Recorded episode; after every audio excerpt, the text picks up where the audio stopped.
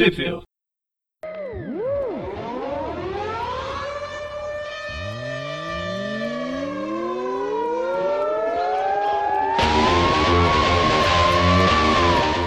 Bem-vindos a mais um Tweep View.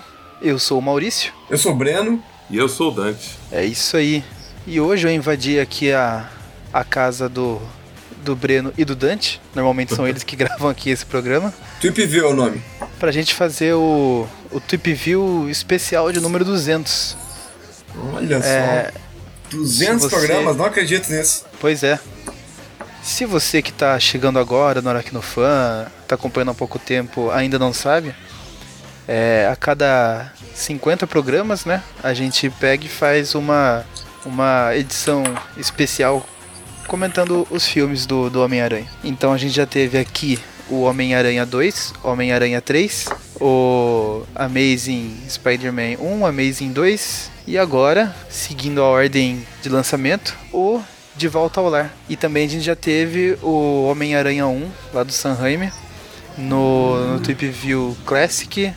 E depois dele a gente fez também o, o Homem-Aranha daquele, da, daquela série da década de 70 lá, de 77. Eu não lembro agora os nomes do- dos filmes, mas foram episódios que, se não me engano, foram divididos em, em três e tem lá nos programas também. E dependendo da boa vontade do Eric, vai estar tudo linkado aqui no post.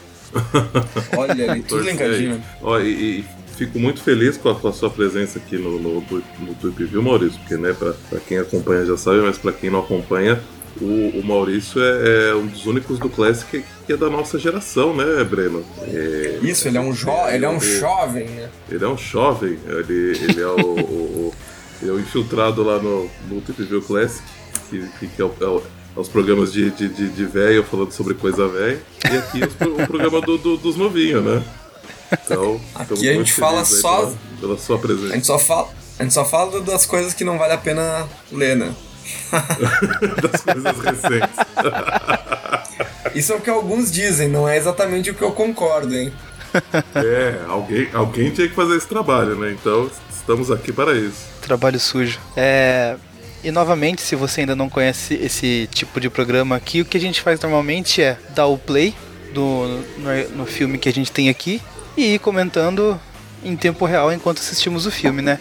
É basicamente uma versão com comentários do diretor, só que em vez do diretor é um monte de nerd falando qualquer coisa. Isso, com comentários assaz abalizados aí pra, pra, pra falar do, do filme. É, em breve, possivelmente vai sair alguma versão deluxe, né? Em Blu-ray aí do filme com essa versão também para o pessoal poder assistir, né? Com Sim, com os, com os certeza, comentários do cara. Aracnofan, com certeza. Exatamente. Quando a gente atingir, alguma. A- quando a gente a- a atingir hora a meta da dominação mundial no padrinho lá, Isso, que tá, tá bem próximo, inclusive. tá, tá próximo.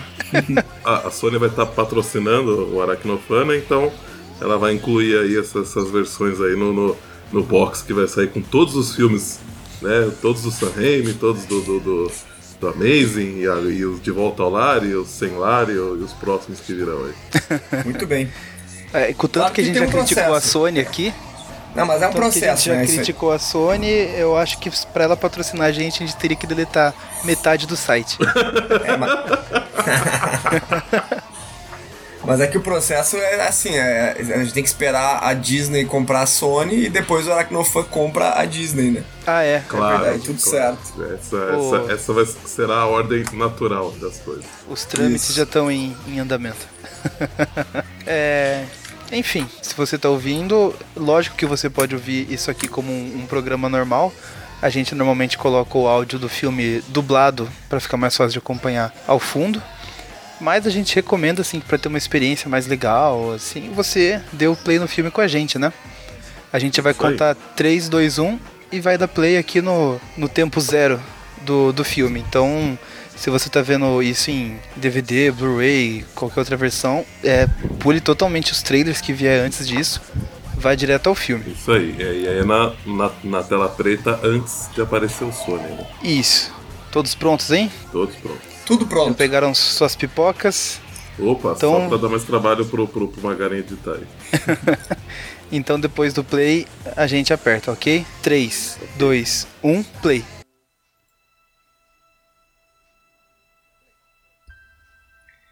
Muito bem, esse é o logo da Sony com leve brilho no O.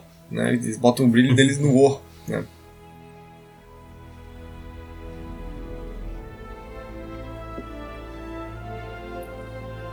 famosa estátua aí da, da liberdade da. A Colômbia da Liberdade. Como foi batizada pelo Colômbia. Magaren.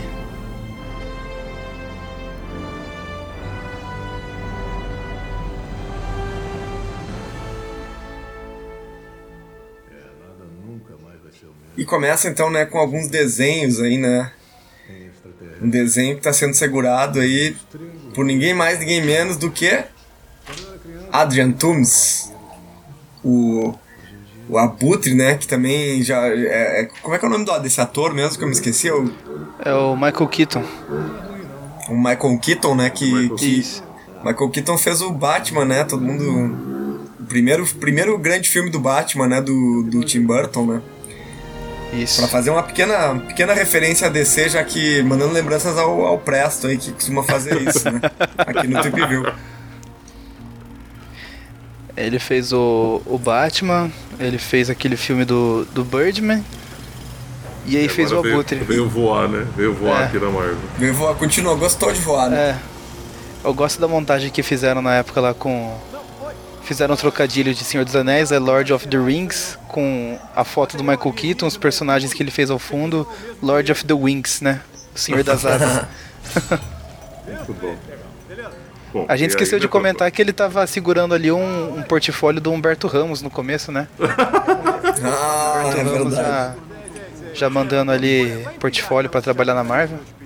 Isso, isso. Um- desenho bem, bem, bem proporcional, bem desenhado aí com o Humberto Ramos na mão. Residencial 396B, as operações de limpeza E aí, né, o que tava rolando é o, o- o- a empresa dele, né, de ficar responsável por é, pegar os destroços, né, da, da- de parte da, da batalha de Nova York, que aconteceu lá nos Vingadores, né. E só que aí chega o pessoal tomando tudo, né. jurisdição. Por favor, entreguem todo o material exótico que É, da, da, da divisão de controle de danos ali. Isso, isso. Daí ele começa aí, ah, a gente já tá aqui faz tempo, a gente merece ela não. Eu tô seguindo ordens superiores. Se quiser, vai lá falar com o meu chefe. É, o Tony Stark. E é nesse- Boa sorte pra falar com ele. E esse é o momento que surge, que surge o recalque, né? O recalque do Toomes pra cima do, do Stark, né? Que o Stark, ele é um personagem, assim, né? Por mais que... Por mais que as pessoas, eh, muitas pessoas, né, bem Magari, é, é, critiquem a presença do Homem de Ferro no filme do Homem-Aranha, mas o Tony Stark ele é um personagem norteador no universo Marvel dos cinemas por ser justamente o primeiro filme que surgiu eh, do, do, do universo da MCU, que inclusive é, é um ótimo filme, né? O primeiro filme do Homem de Ferro, acho que é um, um dos melhores filmes da MCU, na minha opinião, é o primeiro Homem de Ferro. Eu não sei, eu tenho a impressão que eu gosto mais do 2, do Homem de Ferro 2, do que o primeiro. Mas o primeiro é um, é um bom filme, sim. Eu. É. Eu gosto até do Homem de Ferro 3. Grana com esse lixo aí. Olha, Ah, polêmica aí, não- porque o pessoal. É, o pessoal costuma não não gostar nada, né, do, do Homem de Ferro 3. Mas é, eu, não- eu, eu, eu, eu- eu pago um pau grande pra, pra Marvel aí no cinema, então eu, eu- eu posso falar que eu gosto também. É que assim, E né? é, eu sempre falei isso nos, nos, nos trip views lá. Ah, só um minuto. Aqui a gente tem aquele. Já começa com um pequeno erro aí de oito anos depois. Né? Que isso já causou uma polêmica aí logo no começo do filme que até então a gente achava que o, os filmes da Marvel seguiam a, a cronologia aqui do, do mundo que a gente vive, né? Então, Os Vingadores, o filme foi lançado em 2012. A gente imagina que os acontecimentos do filme se passaram no ano de 2012, né? Uhum. E assim sucessivamente, até aí o pessoal tava achando que o De Volta lá ia passar em 2017, mas fazendo as contas eles estariam em 2020. Mas É, então, parece Mas que não- já mas- teve um. É, mas, mas isso não bate também, é. Parece que eles não calcularam direito, né, na hora de, de É. decidir isso. O. Teve um erro de cálculo. É. E aí, né, o, o que acontece, né? É, bom, o, logão da Marvel maneiro aí. a entrada da Marvel mesmo. Mas só, né? Cara, essa hora no cinema eu tava arrepiadíssimo, cara. Nossa, não, Essa tá música do. Homem-Aranha, eles acertaram muito. Uhum. Ah, é. É emocionante. Tem um detalhe, né? Que é com... É, Não, e- Aí um detalhe do, do, do filme, pra quem tá acompanhando só o, o, o programa, é que então aí o, o, o fica com algumas peças né, na, na, naquela época e ele começa a desenvolver tecnologia baseado na, na, na tecnologia do- dos alienígenas. Né? E aí passou oito anos aí caçando tal, e, procurando coisas aí do tipo.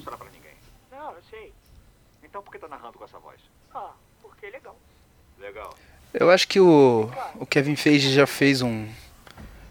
Meio que um anúncio oficial. Não, sei, não lembro se foi ele, assim, mas teve um anúncio por parte da, da produção da Marvel. Quando foram questionados aí sobre ó, essa passagem de tempo. É. Eles não admitiram o erro do filme, mas meio que jogaram uma ideia assim: ah, mas quem garante que tudo lá entre o, o primeiro filme do Homem de Ferro e Vingadores não aconteceu em um ano, né? Foi tudo ali entre 2000 e acho que 2008, 2010, por aí. Daí faria sentido essa essa conta, né? Entre os anos 2008 e 2009 e daí passando oito anos em dois, chegar em 2017. É meu, Tudo Quebra bem, um né? pouco do que a gente tava acreditando, né? Mas é passa. Pensei que fosse um armário, ainda é o meu quarto. Entra, por favor. Bom, essa, essa primeira parte do filme mostra filmagens que o Peter fez com o celular dele, assim, né?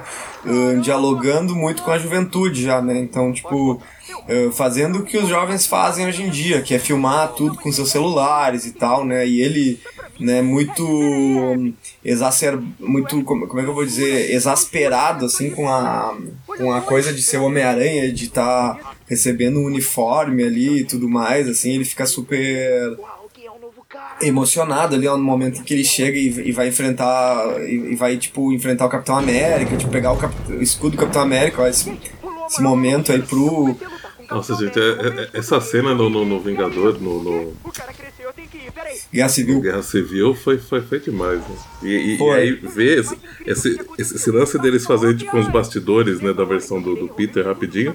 É, Muito assim, massa, Uma ideia fantástica. fantástica. Uhum. De uma maneira bem simples e até divertida de ver, você situa assim o, o público geral, né, que esse é o depois de tantos Homens-Aranha que a gente já teve no cinema, esse é Homem-Aranha aqui do MCU, é aquele que você viu em Guerra Civil e é o que você vai acompanhar agora, né? Uhum.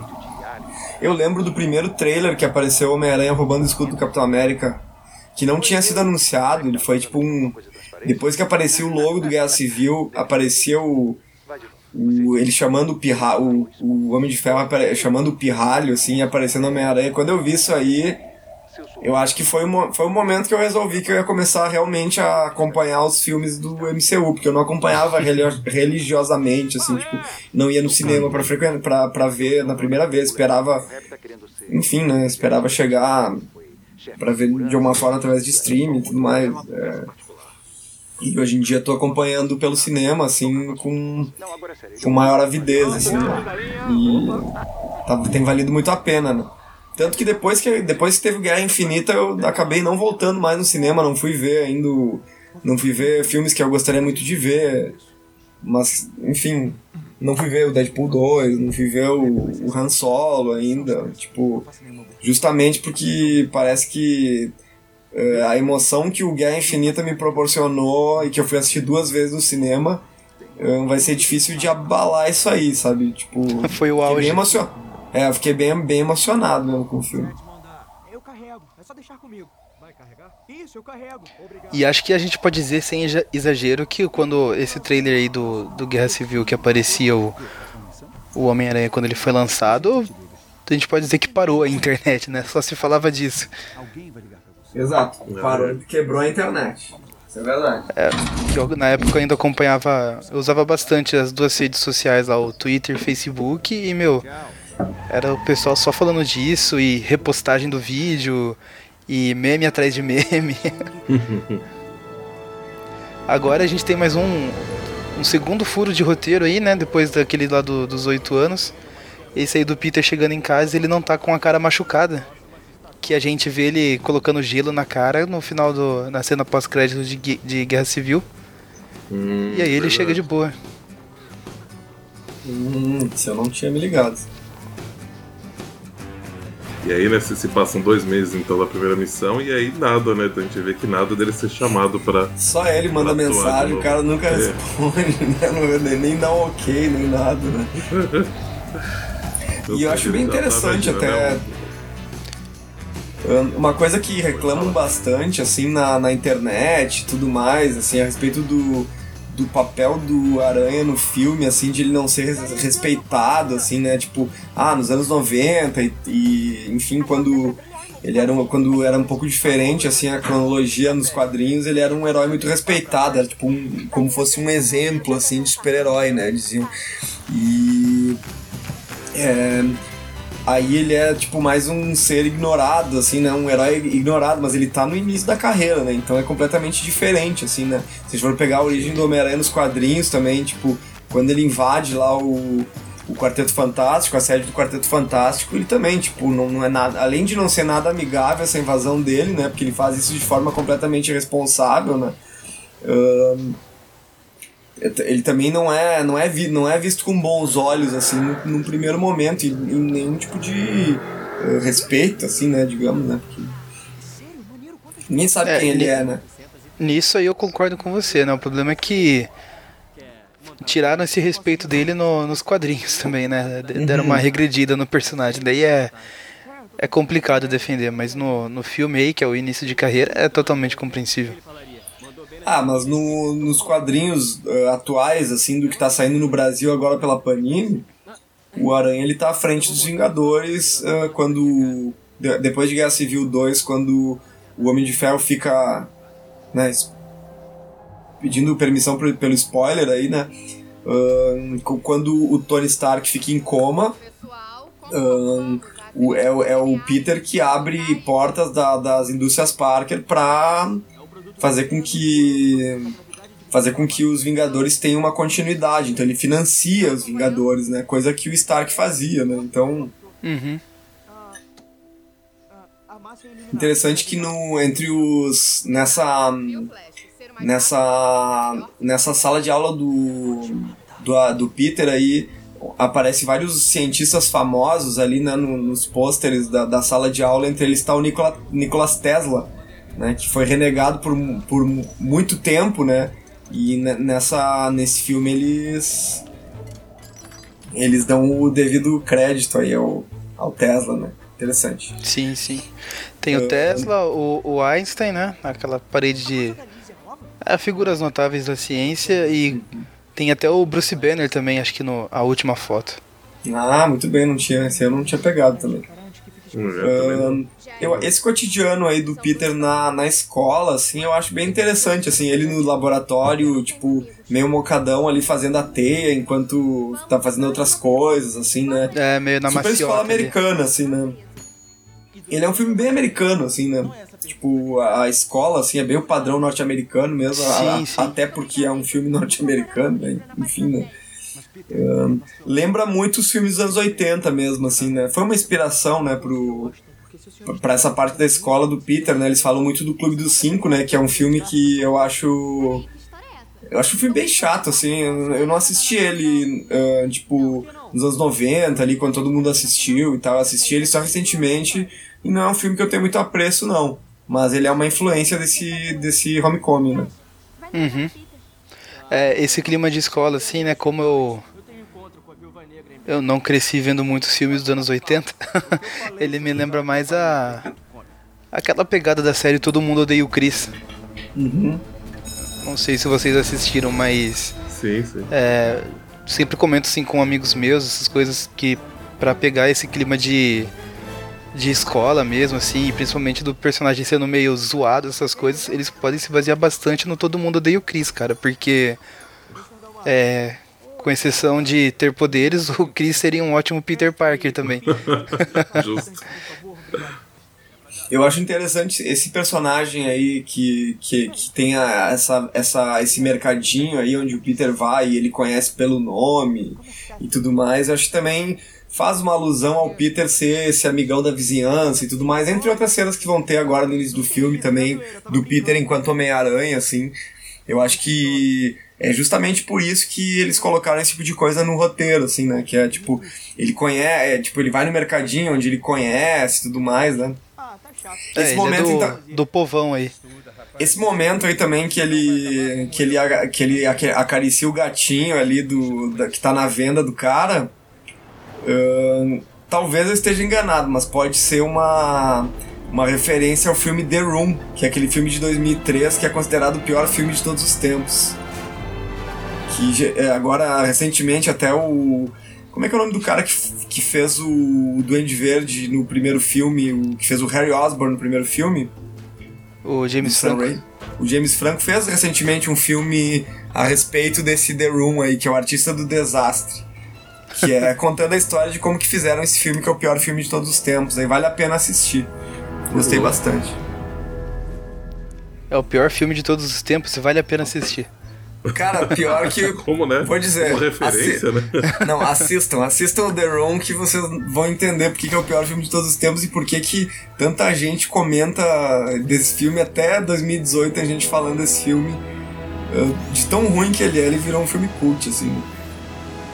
Cara, nesse Ah, momento essa aí. a- É, muito boa Essa essa cena é bem aí. legal, cara. Uhum. E essa parte aí que começa a tocar o Ramones aí de fundo também, assim. E o Ramones é uma banda que fez uma versão de Spider-Man, a, a música clássica do, do Aranha e. Na, na música, se tocasse um Ramones, acho que todo mundo imaginou que ia tocar Spider-Man, e na verdade toca É. Blizzard Bop, achei bem legal isso. Como assim, Breno? Essa música não chama Hey Ho, Let's Go? Não, é Blizzard, é Bop. Tô ligado. Pode ter, entre parênteses, o Hey Let's Go, né? Cara, esse momento do, do Peter tentando ser um herói, assim, eu acho, acho genial, saca? Acho- uma, É, uma das partes mais divertidas do filme.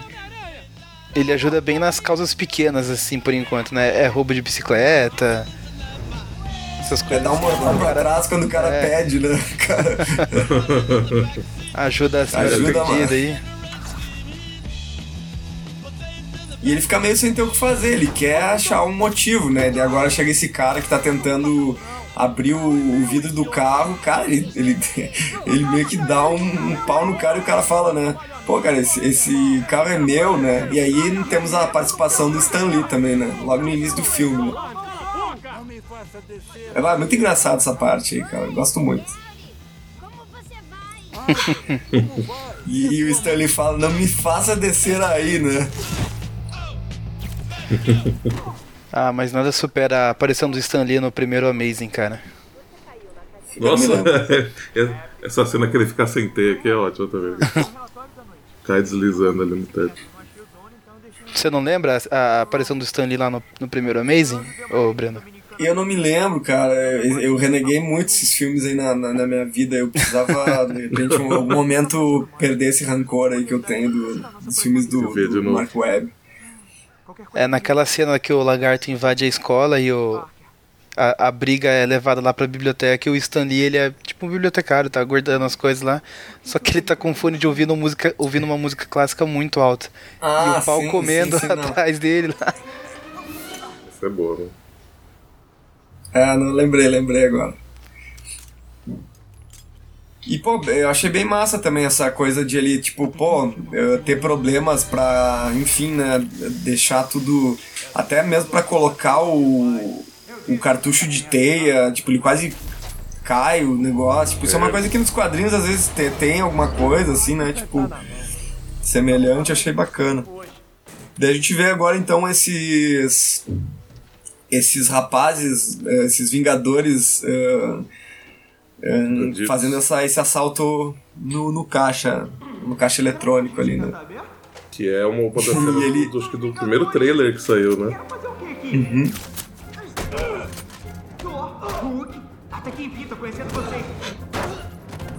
E a gente tem aí o primeiro momento em que ele tá enfrentando vilões ainda. Você é. E poxa, né, o no Guerra Civil o, o Aranha chega e além de enfrentar o Ele, ele, ele segura a mão do soldado, do soldado invernal e, e dá pau e pau com o Falcão, entre outros ali. Homem-Formiga, derruba Homem-Formiga, tudo certo. Mas no quando ele vai enfrentar o. Quando ele vai enfrentar esses bandidinhos aí, ele. Tipo, parece que ele não consegue derrubar eles, né? Isso aí é uma coisa que me incomoda um pouco, assim. Tipo, ele dá chute, dá soco, tudo com força, né, meu? É, cada, E- ca- ca- cada, cada golpe era pra ter desmaiado, né? Cada um aí. É. Aham, exato. Uma das minhas maiores críticas desse filme é isso, que no, no Guerra Civil ele. Quando o Tony vai falar com ele lá, ele fala que já é Homem-Aranha há seis meses. E a gente vê ele já tão experiente ali na, na cena do aeroporto, né? E aí parece que ele tá sendo a Homem-Aranha há três horas. É verdade. Eu vou. Nessa cena e em várias outras aí que a gente. que a gente vai ver ao longo do filme.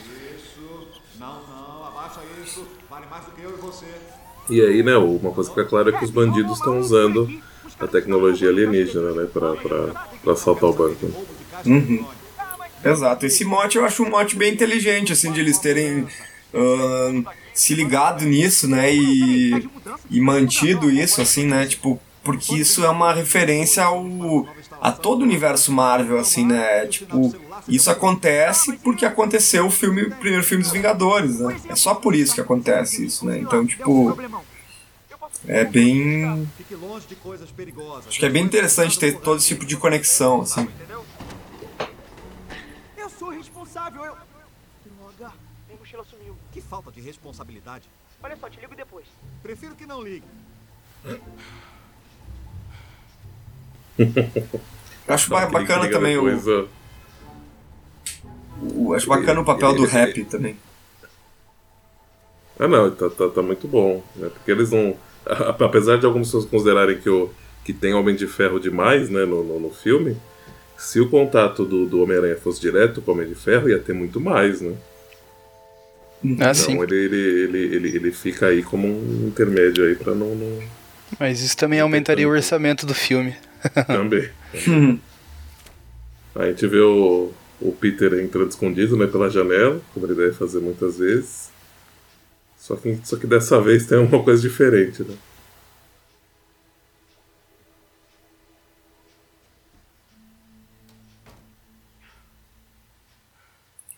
E pra aqueles também que, que reclamam, tipo, dizendo assim, ah, mas como é que o sentido de aranha dele não não acionou quando ele entrou e o, e o Ned estava no quarto dele. Isso acontece muitas vezes nos quadrinhos também, quando pessoas muito próximas deles descobrem a identidade ahn, porque elas não representam uma ameaça, então não, não tem basicamente para. sentido de aranha, né? Claro que, É. né? A gente vai voltar de criticar novo o- nesse... Não, ele tem um lance. criticar daí o, o filme nessa parte do sentido de aranha por causa do, do Ned na assassina, eu acho totalmente inválido. Primeiro porque ele não.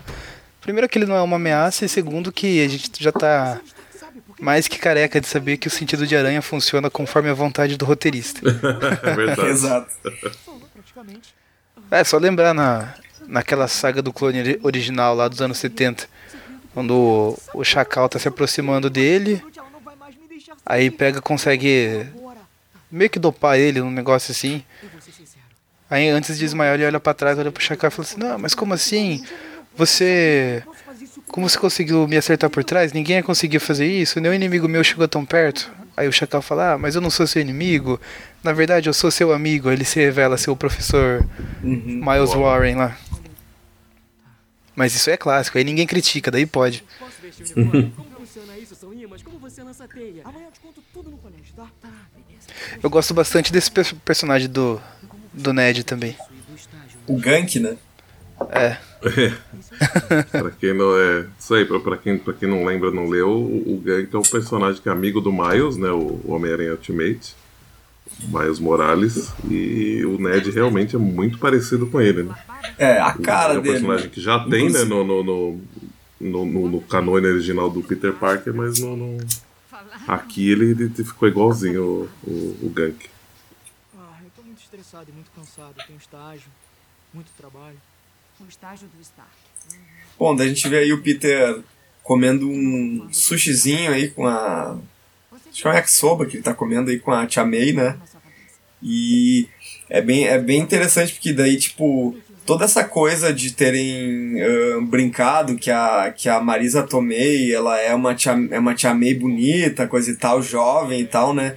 Isso, eles, o, o filme, eles tiram onda com isso muitas vezes, né? Tipo, desde a época do, do Guerra Civil, quando, quando Tony Stark tá conversando com ela, né? Tipo, nesse momento, daqui a pouco aí vai chegar o, o garçom aí também e ele vai querer fazer umas gentilezas a mais, tipo, ah, vai querer dar um, sei lá, um bolinho extra pra, é, pra eles ali, vai dizer, ah, isso é por conta da casa, olha ali, ó, chegou o cara ali, ó. Ele vai, tipo, é, ele vai, tipo, né, tipo, tá muito interessado na, na Tia May, assim, né, o chinesinho. Né?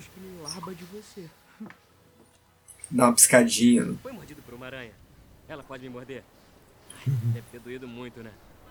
Isso aí me parece o próprio o filme falando diretamente com a diretamente com a a reação de quem falou a respeito da Tia May, assim, sabe? Tipo, colocaram isso diretamente no roteiro. Se ninguém tivesse falado nada, ah, ninguém falou que a Tia May era bonitona, coisa e tal, de repente nem sei se ia Talvez ter não é verdade. Né? Talvez não tivesse tanto, né? É. Bem interessante. Isso aí é o tempo real da internet influenciando até no, no roteiro dos filmes. Né? Uh, daí a gente tem né, o Ned cada vez. Tipo, agora que ele sabe que o Peter é Homem-Aranha, ele fica, enfim, né, falando e falando, tipo, ah, você pode fazer isso, você pode fazer aquilo. Você solta até pela bunda, né? Esse tipo de coisa, né? Ele faz.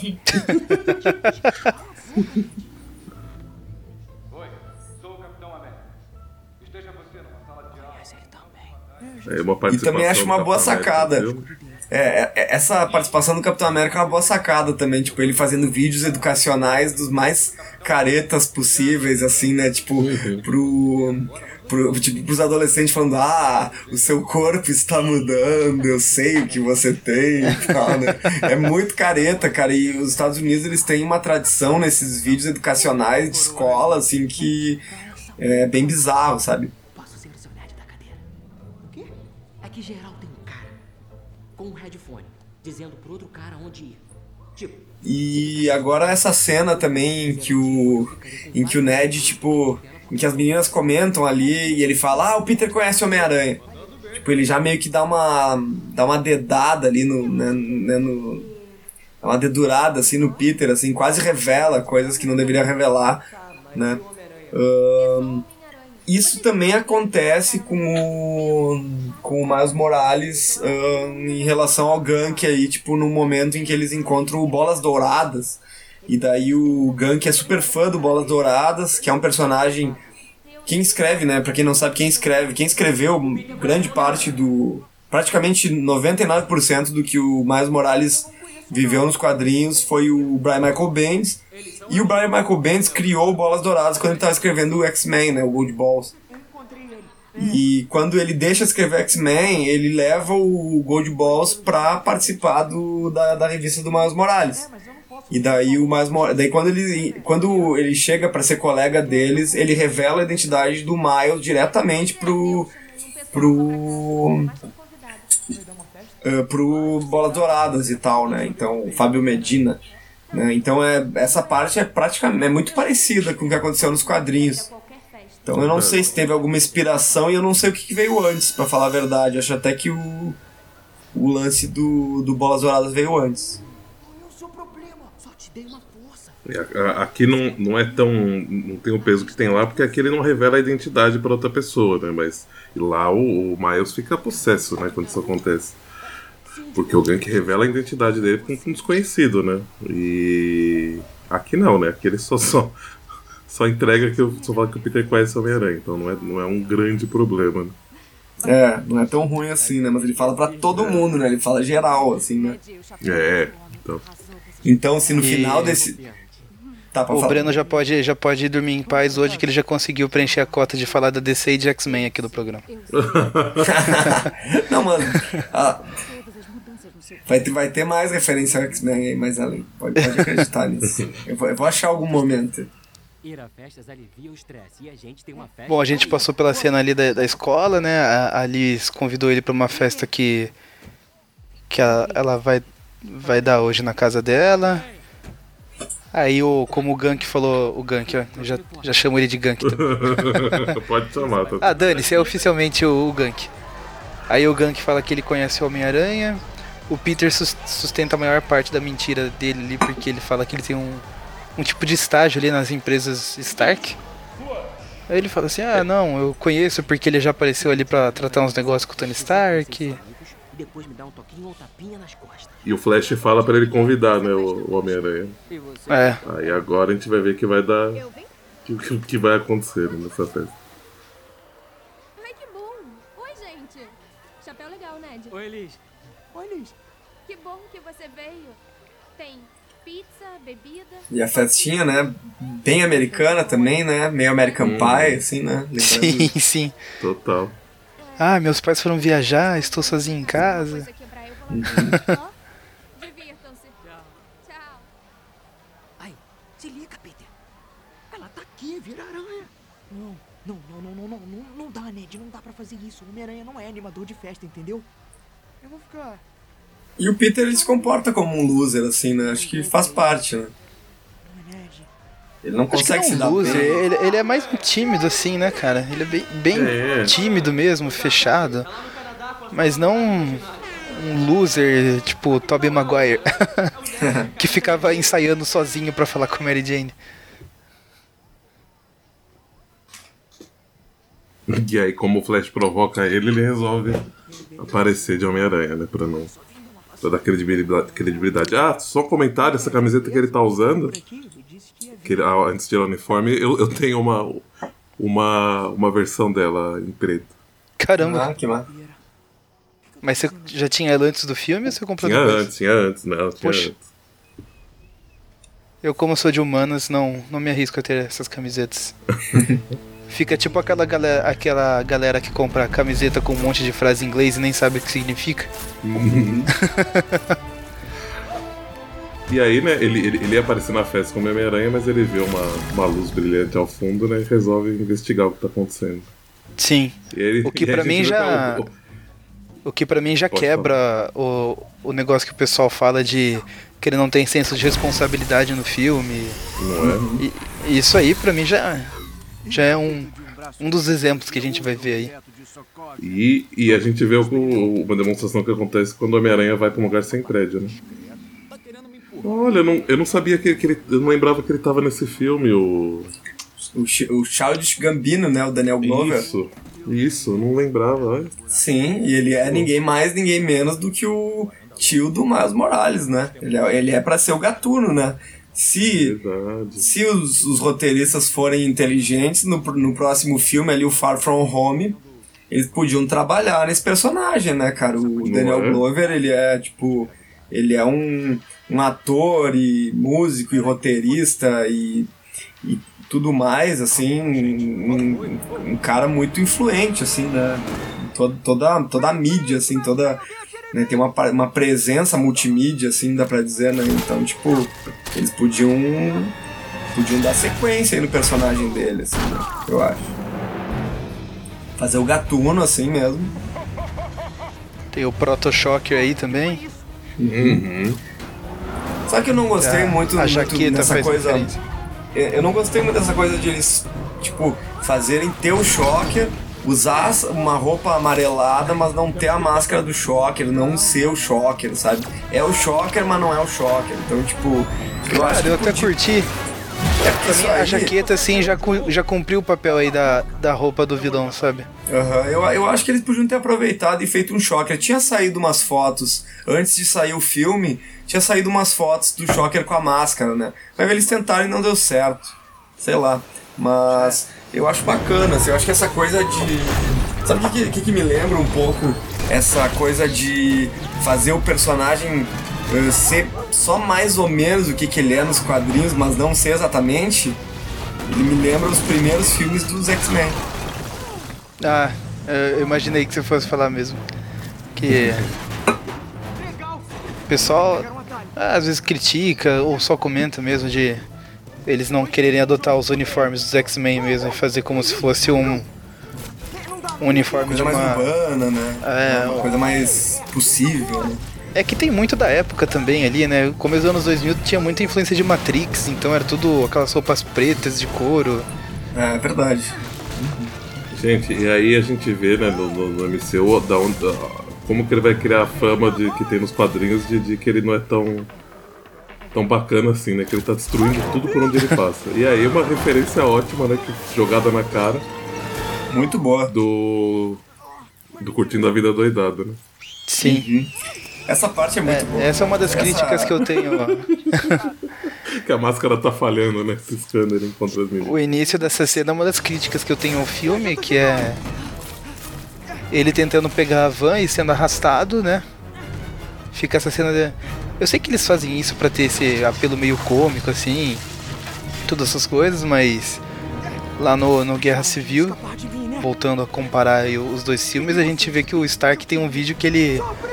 que o Homem-Aranha para um carro, né, antes de bater no ônibus.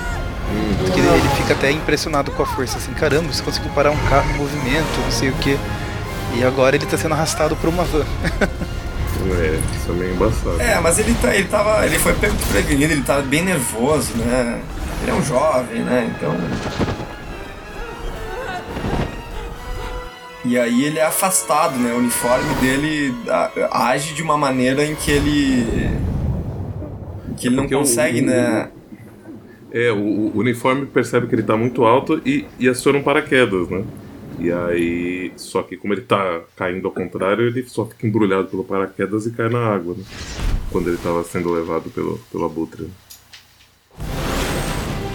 E aí temos um Deus Ex Machina. É. Ninguém O que mais. combina muito com a que o- expressão porque é uma máquina mesmo. a máquina? Depois a gente vai ver que o Stark não está ali, né? Como me achou? Botou um rastreador no uniforme, por acaso? Eu botei várias coisas no uniforme. E eu achei bacana também esse lance. Ele fala, ah, né? Você veio pessoalmente aqui e tal, né? E daí o Stark fala, não, mas eu não estou aqui. E daí ele abre a cabeça, né? Vai acontecer agora isso. Pegar ele agora, é? Escuta, menos, filhinho. Tem gente pra cuidar desse tipo de coisa. Os Vingadores? Não, não, não. não. Tá um pouco abaixo do naipe deles. Ah, enfim, Sr. Stark. Não precisava ter vindo até aqui. Eu tava na boa. E tá bonito esse uniforme aí do, do, do Homem de Ferro aí também, né? Do cinema é um dos que eu achei mais legal. É, eles. É, eu acho normal, assim, eles só. Meio que mudam o padrão de cores. A impressão que, que deu é que não tá finalizado. O Tony não teve tempo de terminar de pintar esse aí. Como aquela mulher que te pagou um Ele lembra um pouco aquele uniforme do Homem de Ferro no, no Ultimate, né? Ah, sim, sim. Mas eu tô pronto pra ir além agora. Mas bem pouquinho. Não. Não foi o que você pensou quando eu peitei o Capitão América. Olha aqui, garoto. Se o capitão quisesse te derrubar, te derrubaria. Escuta, se encontrar alguma coisa parecida, liga pro rap. Tá dirigindo? Filhão, nunca é cedo demais pra pensar na faculdade. Tenho contatos na MIT. Desligar? Não, eu não preciso de. O Stark! Sr. Stark não está conectado.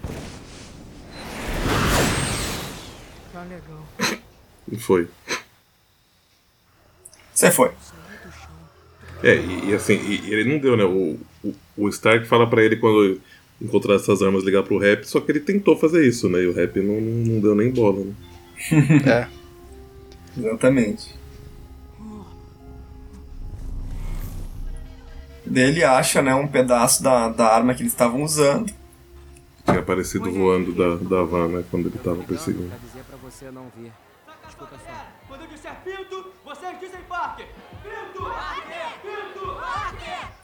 Foi mal, Peter.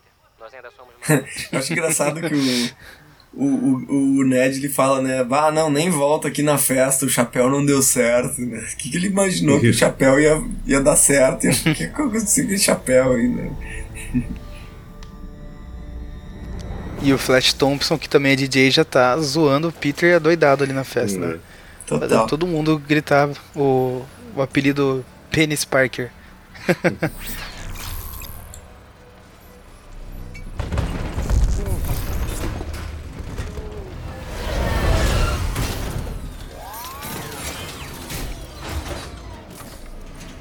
Eu não comentei na hora que ele apareceu, mas essa roupa do Abutre eu curti pra caramba, cara. Ah, ficou bem legal, né? Deram uma atualizada muito boa no uniforme do, dos quadrinhos que. Eu não sei vocês, mas eu achava bem ridículo o uniforme não- original. Não tinha Eu como achava que eles iam fazer algo parecido com o, o Falcão do- dos Vingadores, né? Que.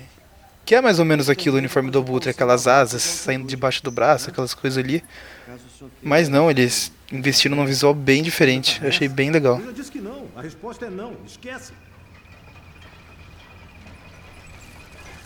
Também gosto. A saída, né, muitas, muitas vezes, assim, isso talvez explica por que, que é tão central é, o Homem de Ferro dentro do MCU, é que a, a saída deles, assim, para praticamente tudo é tecnologia, né? Então, obviamente, o uniforme do Abutre, ele é um uniforme tecnológico, assim, né? Não tem como eles... Até porque a origem do Abutre nos quadrinhos, ela é, de certa forma, uma... Tem uma tecnologia, assim, né? Mas é uma tecnologia que foi pensada, sei lá, em 62 ainda, né? Então... Eu sei. É, basicamente era o.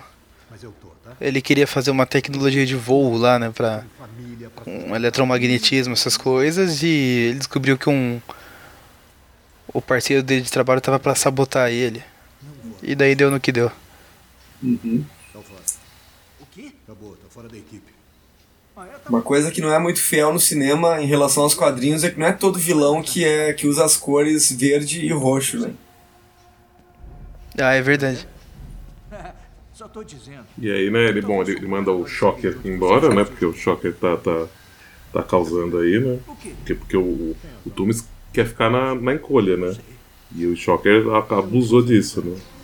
E aí, a hora que ele manda o Shocker embora, o, o Shocker meio que, que ameaça ele, né? Que ele vai entregar. E aí o Tumis, sem perdão, vai e mata, né? o- Mas ele não queria matar, Shocker. né? Ele- Ele achou que era uma outra arma, né? É. É verdade.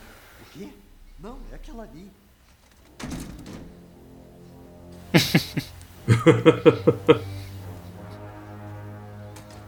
É, mas aí ele não, ele não fica comovido não com o que aconteceu, né? Toma. Agora você é o Shocker. Vai lá e acha aquela arma que tá Vocês eh, usariam uma jaquetinha tipo essa aí do, do Abutre, com, esse, com essa pelugem ali no pescoço? Ah, ele, ele.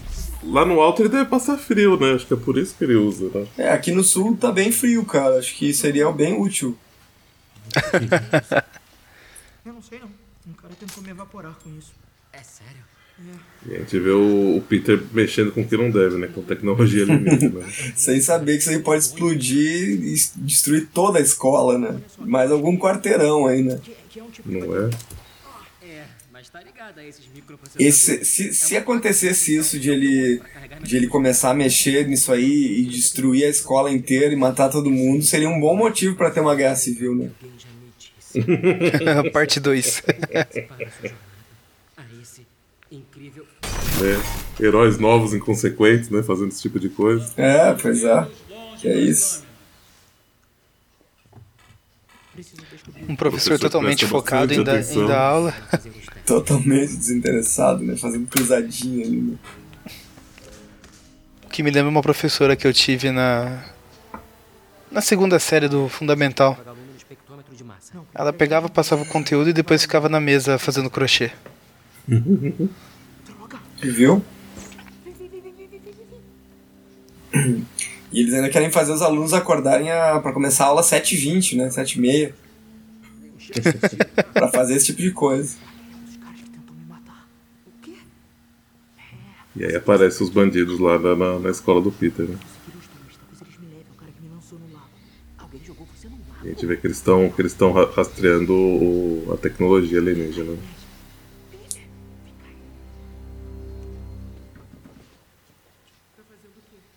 Nada. Você? Clube do xadrez.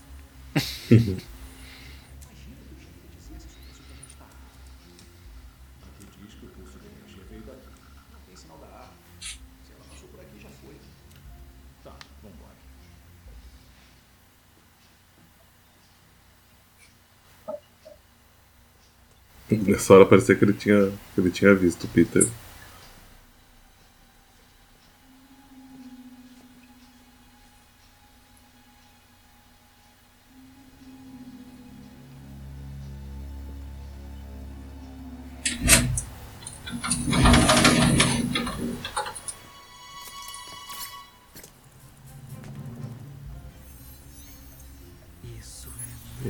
E aí, o E aí temos, Aranha. é, pela primeira vez nos filmes, o Rastreador Aranha.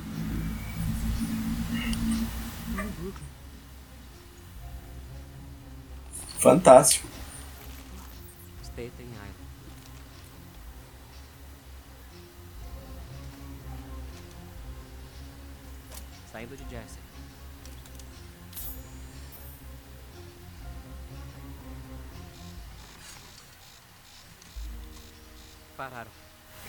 o Gank com a, com a máscara do aranha.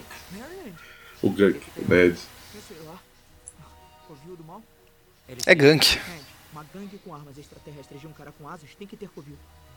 Eu não ia me incomodar se o nome dele fosse Gank no, no filme. É, pra mim ia fazer todo sentido. Eu acho, inclusive, que eles devem ter debatido isso bastante É, provável. antes de fechar o, o nome do personagem. Não, nada disso. Não pode dar as costas, voltar e ser bem recebido por todos. Oi, que bom que voltou, Peter. Flash, você volta pra reserva. O quê? Vai ficar no seu lugar. Ah, dá licença, a gente pode ir logo. Chegar a tempo de protestar em frente a uma embaixada antes do jantar, entendeu? Protestar é patriótico. Vamos entrar no ônibus. Atenção, gente. É, todo mundo já notou, mas diferente dos quadrinhos, o Flash aí não é o, o bombadão burro que só serve pra jogar futebol. A gente vê logo no começo do filme aí que o, o apelido dele Flash é porque ele teoricamente responde as coisas bem rápido. Ele é meio que o mais rápido da turma aí pra resolver ah, essas coisas. Nem sempre ele tá certo, mas é o mais rápido. E o tipo de bullying dele é, é diferente, né? Não um bullying com agressões físicas, é mais um. Tem uma pegada mais psicológica, assim. Ele. Ele zoa o cara tipo, moralmente mesmo, assim, né? Quer fazer ele perder a moral na frente da, da turma. Hum, exatamente. Não ser nada demais, mas lembre-se que eu tô de olho. E esse ator aí que faz o Flash, o Tony. Tony Revolori. Ele é um cara. Ele, ele fez um filme que é muito bom, que é o. O, o Grande Hotel Budapeste. Indico pra quem. Esse Bem bacana. Eu quero ver, mas não, não assisti ainda não. Muito bonito esse filme, É, eu muito só ouvi divertido. falar desse aí. Por quê? Ah, e teve choro por causa disso na época também, que era diferente do Flash e que não sei o que, qual que era o sentido de ter um indiano nisso e aqueles aqueles comentários da da base de fãs saudáveis que, é- que a gente sabe que frequenta a internet. É, Acho que até ameaça- dizer- ameaçaram, ameaçaram o cara de morte, um negócio assim. Meu Deus. O pessoal costuma reclamar quando a etnia do personagem muda pra uma etnia, pra alguma etnia que representa a minoria, assim, né? Se é um ator negro que passa, se é um personagem negro que, que é que passa a ser um, um, um ator branco, geralmente não tem muita não tem muito mimimi, né? Se é É. o contrário, acaba se transformando num problema, né? Eu acho que não é uma boa ideia. Ele bloqueou por algum motivo. Caramba, eu não tinha notado que o, o Ned tem um, um adesivo do cachorrinho tá de boa no, no notebook dele. Vocês já viram essa tirinha? Já, do- já. O que tá pegando fogo, tudo É. tá de boa lá. Eu adoro essa tirinha. Muito massa. Eu não acho uma boa ideia. O nerd da cadeira. Isso é golpe baixo. E aí a gente vê um, um conflito aí que o, o Peter quer tirar o protocolo de segurança do uniforme e o Ned fala que não é uma boa ideia, porém ele ainda assim vai e faz, né? E esse vale também vale também citar que esse PC que o que o Gank tá usando aí, o Ned tá usando é um é um Dell, aquele Alienware, né? Que é aqueles esses PC pra jogar game assim, um notebook que roda qualquer game, muito foda. Eu nunca ia saber disso. Isso aí fez parte da publicidade toda do do filme, né? Tinha algumas tinha alguma, alguns comerciais da Dell ah, mostrando que são coisas que não estão no filme, inclusive, que é o mostrando o Peter e o Ned ah, falando algumas coisas sobre computadores e tal, sobre o processamento e tal. Você deve ter no YouTube, pra quem quiser procurar. Não, não lembro de ver isso não, da, da Dell. Deixa eu dar uma rápida pesquisada aqui. E a gente assaltou o frigobar. Cada barrinha dessa deve custar 11 dólares. Vai colocar uma bermuda. Vai logo.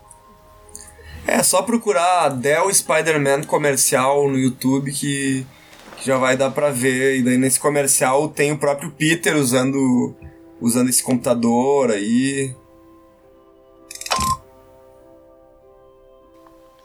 E mais uma vez a, a Liz chama ele pra, pra se juntar com a galera ali, que eles vão ter um momento pra, pra relaxar antes do, do, do- dos testes que eles vão fazer no dia seguinte. E ele se vê novamente naquela situação, meu, queria estar ali com o pessoal, mas o tenho responsabilidades maiores pra tratar aqui. Ele é um vilão. Traçando curso para interceptar o alvo. Ah, desde que eu volte a tempo E a gente vê, né, como ele tirou o protocolo do uniforme de segurança, ele tá- agora tem uma. Uma Friday né, própria. A 100 metros do destino e se aproximando. Pule agora.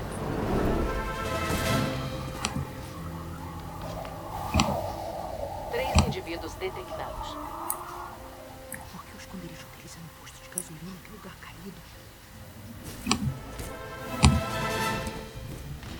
Dona, estão fazendo o quê? Quer ouvir o que estão dizendo? Dá pra ouvir o que estão dizendo? Ah, quero. Ativar modo de reconhecimento avançado.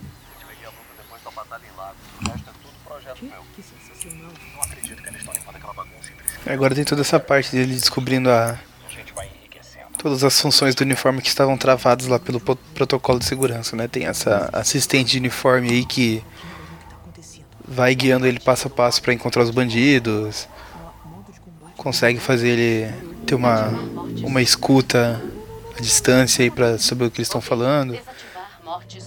Tem até referência aos quadrinhos aí pra ativar a morte súbita. É referência aos quadrinhos, isso? Você pulou do outdoor e caiu de cara. Ué, Homem-Aranha assassino, você não lembra? Disparo rápido é padrão para o modo de combate. Achei, achei bem engraçado isso. Gostaria de mais opções? Você tem 576 combinações possíveis no lançador. O Sr. Stark exagerou na dose. E ele acaba descobrindo que o, que o uniforme dele é- vai muito além né, do que ele imaginava. Ótima opção. Quer programar como seu novo padrão? E também contrariando aqueles que dizem que o, que o Peter é só puxa-saco do Stark. Na verdade, ele hackeou o. Hackeou o, o uniforme. Peter, você não ahn, está familiarizado com as configurações tirou né, o, o, o lance que fazia com que ele fosse. Pode deixar. Que ele fosse. Como é que se diz? Ahn, rastreado. Né, e tá fazendo o que ele bem quer fazer, que é agir pela, pelo, pelo, pela, pela justiça. Ser um super-herói.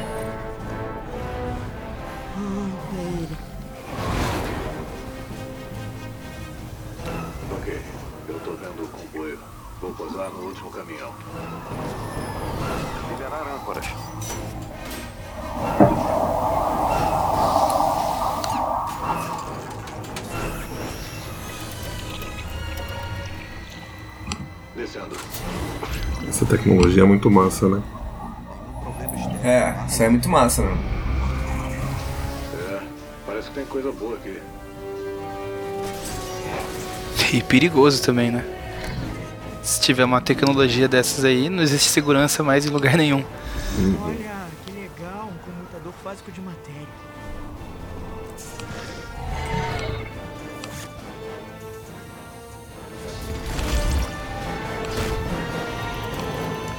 Se ele fosse um pouco mais ligeiro, ele podia ter, ter tirado o, o- ter tirado um dos negócios da ponta e eu, aí ele não ia, não ia conseguir sair, né? Pois é. Você me mandou escolher. Não! Foi tudo de volta ao normal! Ativar ele não tá conseguindo lidar com o uniforme agora que tá com trocentas mil funções. É. Ele não tem total controle e o uniforme daí mais ajuda, do, mais atrapalha do que ajuda. Essa parte é ótima. Nossa. Essa pancada eu sinto daqui. Sofreu uma concussão leve.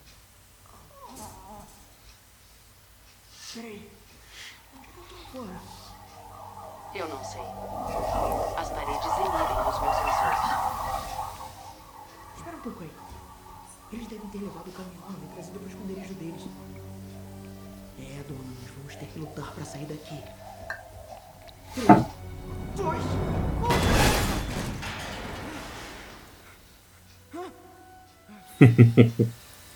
Que lugar é esse? Ô, dona, onde é que eu tô? Você está no prédio mais seguro da costa leste.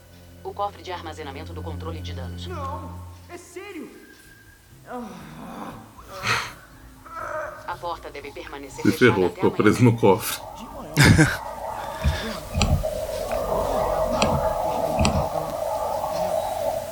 Eu acho que eu deveria te dar um nome. tipo Ulisses. Não, não, não. Nossa, isso foi horrível. Fala sério. Que tal Karen? Você pode me chamar de Karen se quiser. Ô, Karen, o que mais esse uniforme faz? Ah, o quê? Eu vou querer aquele cursinho rápido. Teia ricochete. As teias embaixo do braço. Teia dupla. É, agora ele fica testando aí todas as funções do uniforme pra passar o tempo. Devo contar pra Liz que eu sou o Homem-Aranha? Quem é Liz? Quem é Liz? Ela é. Ela é tudo de bom, ela é demais. Ela é uma menina que estuda comigo. Ah, É que eu quero muito contar, mas é esquisito, entende? Oi, eu sou. Eu sou o Homem-Aranha. o que tem de estranho? E se ela espera alguém como Tony Stark, ela pode ficar decepcionada quando ela me vir. Bom, se eu fosse ela, não ficaria nem um pouco decepcionada. Ah, valeu, Karen. É muito bom ter alguém com quem conversar. Sempre tem, né, essa, 37 minutos. essa veia romântica, assim, né, do, do romance adolescente, né, do, Eu tenho que sair daqui. do Peter, né. Afinal, ele é um, um jovem, né. Coisa aqui que dê pra usar. Sim. Vamos ver. E é uma característica que sempre veio, sempre foi presente nos quadrinhos também, né? Nessa, nessa Uma fase de cabeça- escola. ele pegou uma cabeça de Ultron, ele não tem noção que ele tá mexendo, né? E jogou pro lado, assim, né, sem, com total desdém, né. Agora ele ele descobre que aquele negócio roxo que, ele, que tá o Ned é tipo uma bomba, né? Baixa voltagem Pô, ele quer sair dali, mas ele fica dando soquinho na porta, em vez de se balançar com a teia e com tudo, dar um coição ali, ele quebra, velho. Se ele quiser, ele Ô, quebra louco. isso aí, né? Imagina. Tá, já vou, já vou. Só que, claro, isso aí é uma, é uma coisa que podemos, né? Se, se me permitirem fazer uma referência ao Dan Slott aí, no, no Homem-Aranha Superior, o, o Octopus ele fala que, o, que em toda a carreira de Homem-Aranha o Peter nunca usou todo o poder dele enquanto aranha, porque ele tinha pudor, assim, de ferir, de destruir, não queria, né, enfim.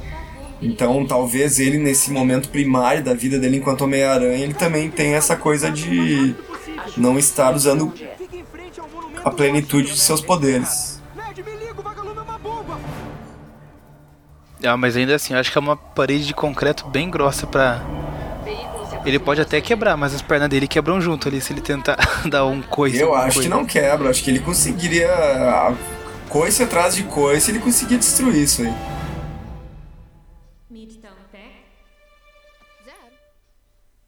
Está Claro que isso, né, é um tipo de. É bem, bem, daquela, bem daquele tipo de discussão, né? De. de, de- né, onde é que vai chegar, né?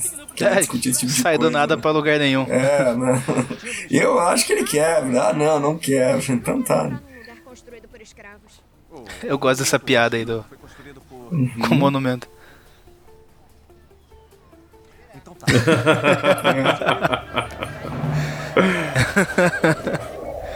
Muito bom. Uhum. Ei, Ned, Ned, cadê o vagalume? Cadê o vagalume? Pode deixar que tá seguro, tá aqui na minha Não, mochila. Ned, escuta, não. Não, Ned, o vagalume é perigoso. Você faltou o decatro. Não, Ned, me escuta. A gente tá no monumento Washington, você. Peter, é você.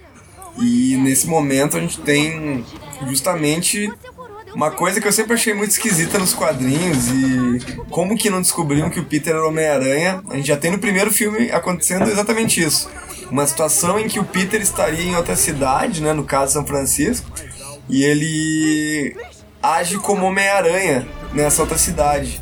E ninguém iria desconfiar, né? Ele É, pois é. Por isso E que aí? nesse universo o- Adrian Toomes deve ter um dos maiores QIs do mundo. É, né? Porque ele, descobre muito fácil, né? É Ele muito consegue fácil. somar 2 mais 2. Aí só, só um comentário, né? A, a- Karen, né, que virou o nome da, da assistente no filme do Homem-Aranha, ela explica, né, que o negócio ele é uma bomba porque ele, ele- ele só se ele for é, exposto à radiação. E aí eu- o Ned faz justamente a, a mochila passar pelo pelo raio-x, né? E aí a hora que eles estão subindo no elevador, o dispositivo Com licença, desculpa, peraí. Corre com o meu. o dispositivo dispara, né? E aí prende eles no, no elevador lá no alto. né? Cara, essa sequência aí do, do Peter do Aranha salvando o pessoal aí no elevador é muito boa, cara. Não, É, eu gosto bastante também. Tipo, e ele, e ah, ele muda a voz pra falar com a Michelle, que ficou ali embaixo. Então tá justificado porque ninguém descobriu. As pessoas no elevador correm perigo mortal. é legal que a mulher vai falando no elevador, tipo, ah, não fique, é, fiquem tranquilos que isso aqui vai aguentar. Aí corta pra ele e a Karen falando, o cabo não vai aguentar. Aí a mulher do elevador, a gente tá seguro. Aí a, mulher, a Karen, eles estão em perigo mortal. Esperado causou deterioração rápida. Como é que eu entro lá? Ativar drone de reconhecimento. Aí a gente tem essa. Esse drone, ó. Drone aranha. É, dronezinho, né? Prosseguir para a janela sudoeste. Karen, eu tô indo. Prevendo o futuro, né? A gente vai ser visitado por drones do futuro, com certeza, né? Os drones do IBGE. Nossa. Não tenho dúvida. Acho que vai vir, vai vir, acho que vai vir um cara com um computadorzinho pra ver quantas televisões tu tem em casa. Vai vir um drone, né? Um drone aranha, bem pequenininho. Ele só entra, olha ao redor, já faz a análise e sai fora. Já fez a constatação. Essa parte é muito boa, né? Você também não reinstalou seus paraquedas. Dessa altura seria provavelmente. É. A gente vê, ele fala aí que ele nunca esteve tão alto antes, né? Então é, é bem início de carreira mesmo. Acredito que ele nunca nem tenha saído do Queens. Ele E nunca aí se ela aventurou comenta, né, pelo. que ele, e ela comenta que ele não reinstalou paraquedas, né, que ativou lá quando tá brigando com o Tunes. Então, se ele cair, vai ser fatal. Deixou ele bem tranquilo, né? É, não deu muito certo.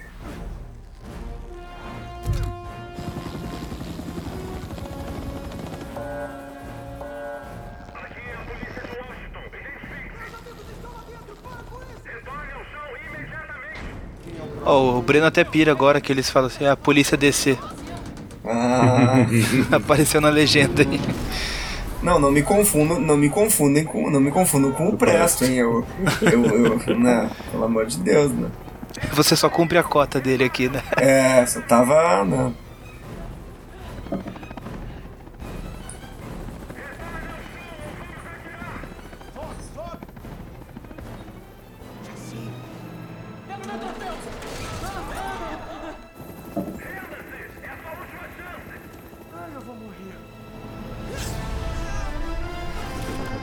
Agora dá.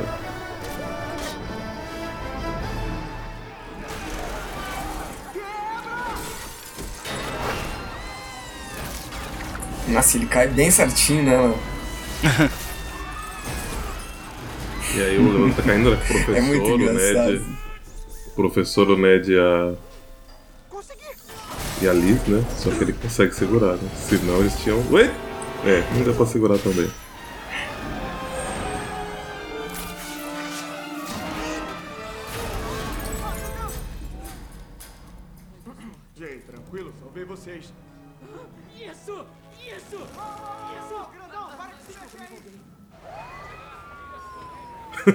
Grandão mexe tanto, não.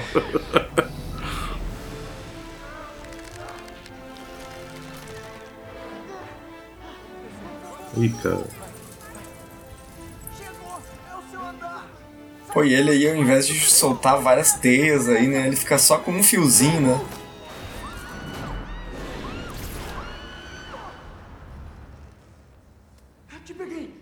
E a gente vê que esse Homem-Aranha é Homem-Aranha né, de verdade, né? Que não, não quebra o pescoço de ninguém. É. Que beleza. A famosa cena chupa Gwen Stacy. é, Coitado, isso aí deu pra gente. ver que não é tão fiel aos quadrinhos assim. É porque ela não é loira. Um beijo. Olha esse uniforme, gente. Perdeu a chance.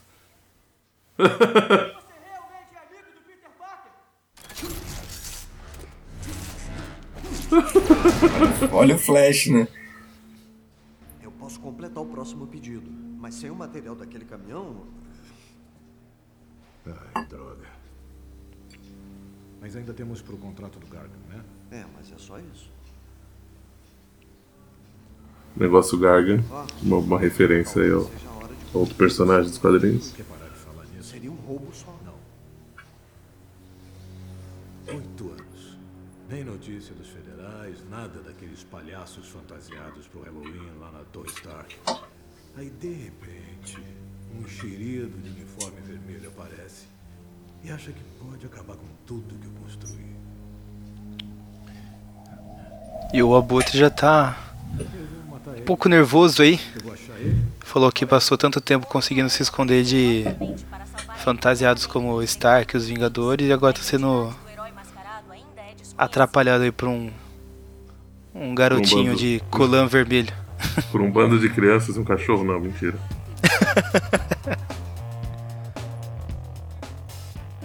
No fim de semana, a equipe do Decathlon do colégio E esse evento em Washington aí foi notícia, né? A gente vê os pais chegando pra buscar os filhos ali preocupados na escola. Era sério, parecia até show do Bon Jovi. Como sabem, saímos com vida. E isso que é importante. Eu não aguentaria perder um aluno no passeio. Não de novo. Felizmente, ninguém ficou gravemente ferido, graças ao De novo, não. Obrigado, Homem-Aranha. A seguir, a Homem-Aranha Mania. Eu acho genial que a, a foto do Homem-Aranha que aparece ali no, no jornal, o título dela tá escrito em Comic Sans. Eu acho bem legal esse jornalzinho aí do, da gurizada aí do, na escola. Bora contar pra alguém. Não. Conto pra todo mundo? Não, Ned, não é uma boa ideia, não. Tá bem. E aí a loirinha que aparece no jornal ali, por mais que a, o visual dela remeta a, a, Gwen Stacy, ela é a, a Betty Brant, né? Justamente. Então faz uma conexão aí da, da Betty com o jornal. Ned, eu provavelmente nunca mais vou voltar aqui. O Sr. Stark vai mandar os Vingadores pro norte. Quando eu prender esse cara... eu- Peter, vai ficar com o ensino médio incompleto. Ned, eu já tô muito além do ensino médio. Parker, na minha sala. E aí? Ficou de castigo, né? Dona Bob, sabe que agiu errado. A pergunta é, como vai consertar a situação? Talvez estivesse tentando se exibir. Acredite num cara que ficou congelado 65 anos. O melhor jeito de esfriar a cabeça é seguindo regras. Todos sabemos o que é certo. Essa piada é ótima. né? Só funciona em inglês, né? É. O que o Capitão América faria? Por que você tá aqui? Nem tá de castigo. Ah, é, eu sei. Eu só vim desenhar pessoas em crise. Essa, essa Michelle é ótima, né? Essa cena é tirada direto do Clube dos Cinco, né, o, o Breno? Essa aí é bem Clube dos 5, meu.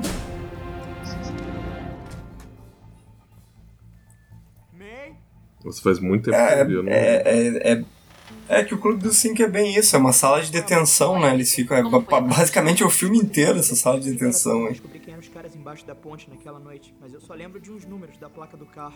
Eu posso fazer o reconhecimento facial da gravação do encontro. Gravação? É, Peter. Eu gravo tudo o que você vê. Tudinho? Tudinho. O tempo todo? Chama-se Protocolo Babá Eletrônica. É, eu já imaginava. Ai. É, Protocolo babá eletrônica. O Peter fala muito de você. Não, não, não, não, não. Isso aí sou eu de bobeira. É, vai mais pra frente, mais pra frente. sou eu, Thor, filho de Odin. Não, não, não, não, não, não, não. Esquece isso aí também. A gente não quer ver isso. Suas imitações são divertidas, Avança Peter. até a venda de armas. Muito bem. Aqueles dois à direita. Procurando no banco de dados da polícia. Ela fala que as imitações são muito engraçadas. Nada? Uhum. Um indivíduo identificado. Aaron Davis, idade 33. Ele tem ficha criminal e Aaron Davis, só o nome aí. Aaron Davis. Quer que eu ative o protocolo aprimorado de internet? Iron Maiden.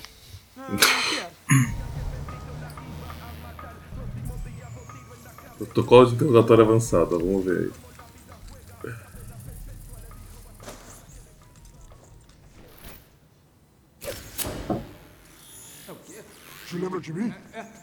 Eu preciso de informações. Você vai me dar agora. Tá, relaxa. Rápido! Como assim o que houve com a minha voz? Deixa eu ouvir lá na ponte. Eu conheço voz de menina. Eu não sou Muito menina, engraçado eu sou isso aí. homem, Eu sou, eu sou, eu sou, eu sou homem. Tô nem aí se tu é menino, menina. Eu não sou menina, eu sou homem. Colabora, cara. Quem tá vendendo essas armas? Ele tá relaxado, né? ó. Tu nunca fez isso na vida, né? Meu irmão. Esses caras A gente vê que ele é bem inexperiente aí com, com interrogatórios. Bem. E é uma, e é uma piada direta com, com Batman, né? Totalmente. Esses dias eu, eu tomei coragem de assistir o Liga da Justiça e realmente, cara, o, o Ben Affleck fazendo a voz grossa do Batman é muito engraçado, cara. É tão caricato, cara. Como é que eles não percebem, né, cara, que fica, que fica ridículo, cara. Sério mesmo, desculpa, né, mas... É é, tá. Ah, eu honestamente já acho esse lance de alteração de voz meio zoado até no, nos filmes lá do, do Christian Bale. Eu, nem, é, eu não me lembro, mas... Acho que foi É. daí que começou os memes, né? Foi, foi. Tu nem sabe o local. Ah, claro, foi mal, é mesmo, eu dei mole. É. Ele É aí que ele. né? É aí que ele menciona também que ele tem um sobrinho que mora aí no bairro, né? Uhum. Que é a É, referência direta a Miles Morales. Vai dissolver em duas horas. Não, não, não, não, não, não. Desenrola isso aqui. Duas horas, você merece. Eu comprei sorvete, Você merece, irmão. é bandido. Tchau, bandido. Pois é, né? E tu viu que ele diz que, que a teia dissolve em duas horas, né? Uhum. Geralmente nos quadrinhos é uma hora. É que esse é o século XXI, né? Tudo é melhorado, tudo é aprimorado. A gente viu que, a, que, a, que as teias embaixo do braço servem pra alguma coisa, né? Ele chegou planando aí na, na balsa, né? Agora deu uma. Agora realmente deu uma planadinha, né? No- no- lá no, em São Francisco parecia que não, não tinha dado muita coisa, né? Dados criminal. Ah, ligação de May Parker. Devo redirecionar pro seu visor? Não dá pra falar agora, eu ligo depois. Seguinte, drone, fica de olho nesse cara. Não vamos Essa sequência é uma boa sequência também, né? Eu Ah, O problema é como ela termina.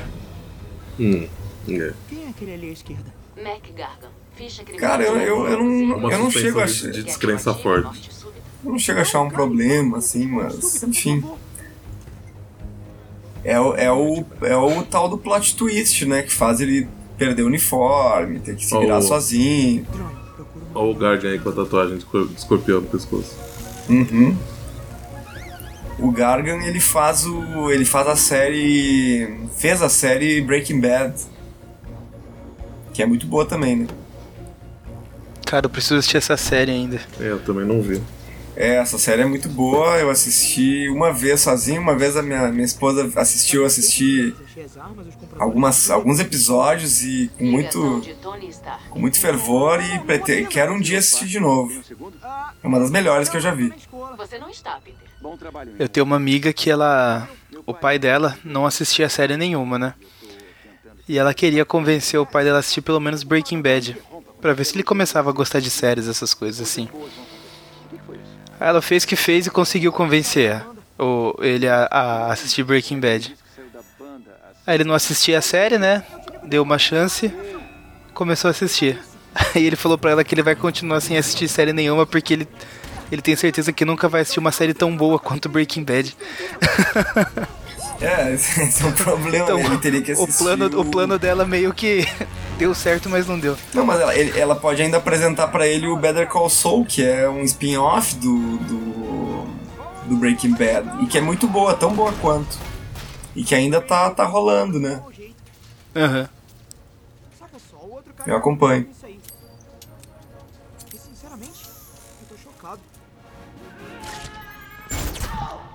I'm shocked da piada. É, ele tá aí, cheio de confiança, né? Ele tá muito bem, cara. Como Homem-Aranha É, ali, né? é, essa atuação dele aí foi bem Homem-Aranha dos quadrinhos mesmo, né? Chega, frustra toda a ação dos bandidos, zoa todo mundo. Até o momento, né? Agora já É. fudeu.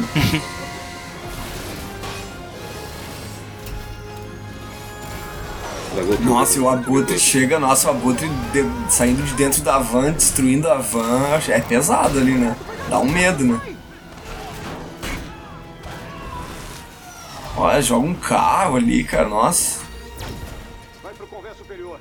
Vamos dar fora daqui.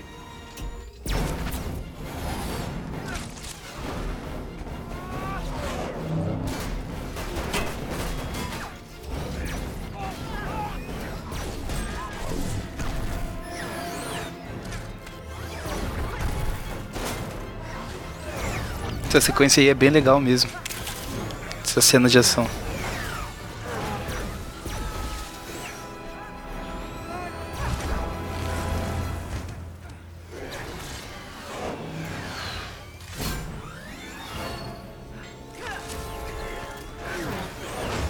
E aí eles dão uns. Eles, eles mastigam, né? Pra mostrar que, que ele pode cortar as teias com, a- com as asas. É. Eles deixam bem, bem perto da câmera, né? Uh, só fazer uma, um comentário que essa, essa teia elétrica aí, ela é uma, uma referência bem direta ao Aranha uh, mais recente ali do Dan Slott ali, né, do, do Aranha Worldwide, né, que tem essa, essa opção assim também de fazer teias elétricas assim por diante. Eu só lembro dos jogos de Play 1. Tinha Ah, teia elétrica, Ah, não, não, teia de é- é- fogo, Aham, isso é teia de anterior. gelo. Teia, teia de fogo, né? Como que é possível?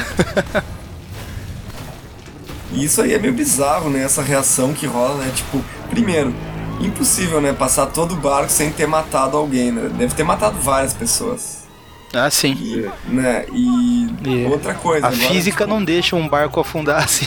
É, e outra coisa, ele, o barco começa a, a quebrar no meio e ele não afunda prontamente, assim, sabe? Isso aí eu também acho É. meio bizarro. É, não, ele dá a entender como se a base tivesse ficado inteira, mas não faz sentido, porque se cortou até em cima, teria que ter cortado até embaixo também, né? Mas enfim. É. Tem que ter uma. uma- Cientificamente não tem como falar nada a respeito disso, porque não teve nunca uma situação dessas em que um barco foi cortado ao meio, né? Nunca. É, mas a- as leis da física não, não permitem. Mas até aí tá legal essa cena, ele se balançando Não, a- aí pra, a forma pra prender como ele- os, os pontos chaves aí. A forma como ele, como ele prende a teia é muito massa. E agora ele vai de novo ali, eu acho muito, muito bacana. Mas não teria como salvar, né, cara? Como é que o Stark chega ali depois e consegue mesmo, assim, né? Tipo.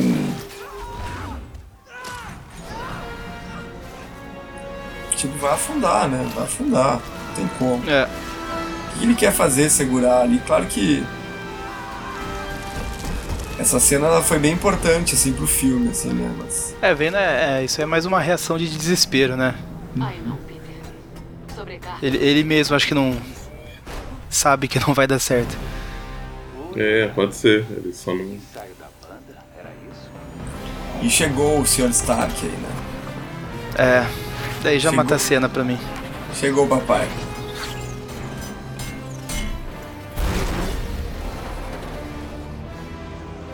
Mas eu acho que, cara, como que isso teria sido resolvido se não fosse assim, sabe? É, não teria. Todo mundo teria morrido. Morrido ou, é, ou, ou ficado boiando ali, né? Mas. Te vê que o cara comemora qualquer herói, né? É, só que isso aí que o Stark faz ali, ah, soldar, o que que adianta soldar o barco? Já tá cheio de água, né, bicho? acho que já fez o bastante.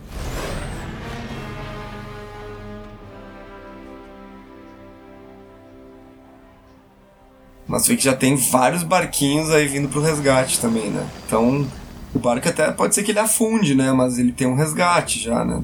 Vai dar Sim, um tempo para as pessoas para as pessoas se salvarem, né? Ao contrário do que já aconteceu na história humana, né, com o Titanic, né, o, o, o navio praticamente inafundável, né? Eles diziam. Só que não. Tem aquele vídeo na, na internet, você acha facilmente no YouTube, é Titanic em 5 segundos. É só, eles pegam só aquele trecho do diálogo que o cara fala. Mas é o navio que não afunda e corta já pro navio afundando. E sobe os créditos. Eu acho engraçado, tem um, tem, tem um episódio do Rick Morty em que eles querem re- recriar a experiência do Titanic, em que eles não conseguem fazer o barco afundar, porque ele é uma réplica muito perfeita do Titanic, e eles não conseguem fazer o barco afundar, porque, enfim, né? E daí, tipo, é uma experiência turística e tal, e daí não afunda, e todo, todo mundo fica decepcionado. É muito engraçado. As armas estavam lá e eu tentei avisar a você, mas você não escutou. Nada disso teria Bom, se afundasse, a gente já sabe que Se ligasse mesmo, você nas sairia- portas de navio cabem duas pessoas. Ah, sim. Eu escutei, garoto. Quem você acha que chamou o FBI, hã? Mas claro que ia ficar meio apertado. É, nesse momento, cara, eu acho realmente que o filme começa a dar uma decaída, assim, sabe? Tipo, eu acho que tem, tem um porquê, né? É o desafio, né? Agora ele vai perder, ele vai tipo ser renegado pra ter que se provar. É a jornada, né? Tá tudo certo. Mas. Até aí o filme acho que ele tava muito bom. E daí em diante eu acho que ele dá uma decaída. Por quanto tempo? Pra sempre. É, não. É, é assim que vai funcionar. É que essa cena aí é basicamente o filho tomando bronca do pai, ficando de ca- de castigo, né? Não, não fazendo zoeira de, dessas coisas de ser tio Stark, essas coisas, mas é, é realmente um, um tipo de cena que a gente tem aí. Uhum, é, exatamente. E é um, um negócio que eu que eu critico bastante, assim, da, desse novo rumo que a Marvel tá querendo dar aí pro, pro Homem-Aranha nos filmes, né? De ser um um pupilo direto aí do, do Tony Stark. Eu, eu entendo quando, quando dizem que o Peter tem ele como um, um ídolo, como um mentor, assim, mas aí eles querem estreitar demais essa relação entre eles, criando realmente essa figura paterna no, no Tony Stark, daí eu já não, não gosto Mas tanto. tem, mas tem essa figura paterna. Não tem tio Ben no, no MCU, cara. Não, tudo bem, mas então, sabe, ficasse sem essa figura paterna, sei lá. É, a impressão que dá é que ele tem mais apreço pelo Tony do que pela própria tia May, sabe? Eu vou eu vou deixar pra comentar um pouquinho mais pra frente numa cena aí. Mas é é basicamente isso. Eu entendo o, o- ele ter o Stark como um mentor, mas eu não gosto o, o rumo que a Marvel toma quando querem estreitar demais essa relação deles, assim, sabe? Ah, mas eles estreitam, eles estreitam, inclusive, pra gerar protagonismo pro, pro Aranha, né? Inclusive, em Guerra Infinita isso ficou bem. Isso ficou bem visível, né? Que dá- ele dá continuidade, né? Quando, quando são feitas a- as, as equipes e tudo mais, o Peter e o Stark ficam juntos também. Aham. Peter, você é um bom rapaz e é inteligente. Tenta manter a cabeça no lugar, entendeu? E ali a gente teve, né, um- uma bronca que a Tia May deu, pro, deu, deu no Peter, assim, por ele ter, enfim, sumido, se, se envolvido em coisas Sai, que sai, não, ele sai não, não é. escondido, né? Várias coisas. Aham, ela sabe que ele, que ele tá mentindo. E ele acaba falando que, na verdade, não é resolvido, né? Ele acaba dizendo que ele perdeu, inclusive, o, o estágio estágio. do Stark, né? Mas é, não fica resolvido qual, o que que ele estaria se envolvido, né? Provavelmente ele é. Ela acha que ele tá envolvido com o quê? Com, o quê? com drogas? Prostituição? O que que seria? né?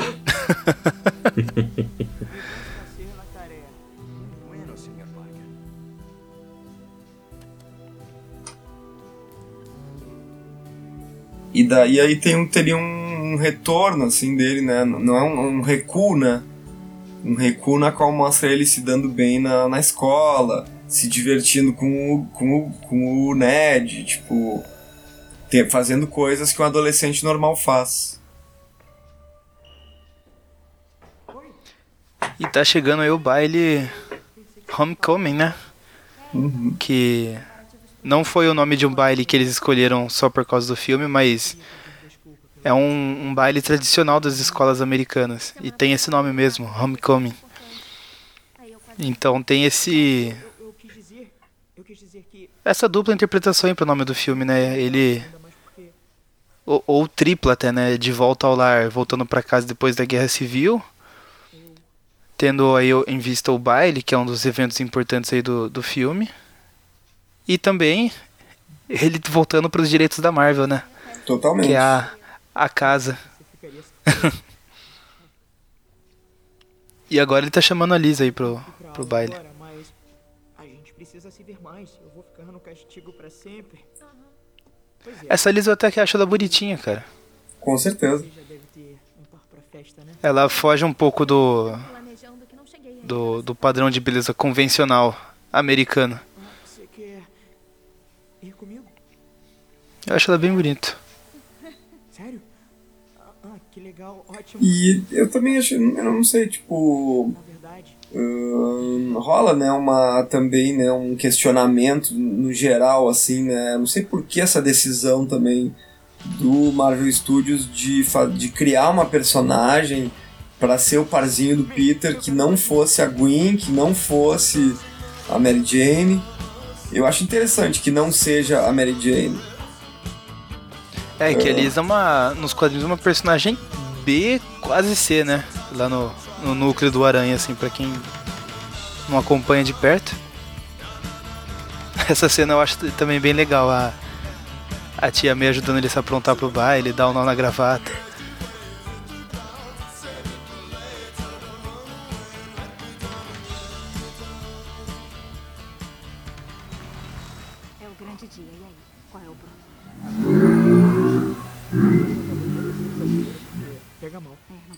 Eu acho um pouco chato isso aí de, de ter o baile, coisa e tal. Mas tudo bem. Ah, é meio que um. Já é quase um clichê de. É um clichê de filme filme adolescente. É, né? de filmes adolescentes. Essa cena eu acho uma atuação muito boa do. do uma, uma atuação do Tom Holland muito boa, assim, porque tu vê o quanto ele tá transtornado, vê que é o pai da. que o pai da mina é o. É o Tumes, né? Então, tipo. Ah, mas ah, só uma coisa, ele tinha. Ele sabia que, o- que o Abutre era o Tumes? Sabia. né? É, eu, eu ia questionar Lá isso no- agora, eu não lembro. Lá no barco, ele viu a cara dele lá no barco. Na hora que ele chegou no barco, ele mandou o, o drone aranha ficar de olho nele. Porque Ah, é verdade. conversando Ah, tá. tá. um É verdade. lá. Tá certo. Oi, Peter. E eu lembro que nessa hora o cinema inteiro prendeu a respiração, cara. Foi. Foi bem É, legal. Eu, louco, né? eu, Eu vou chamar a Liz.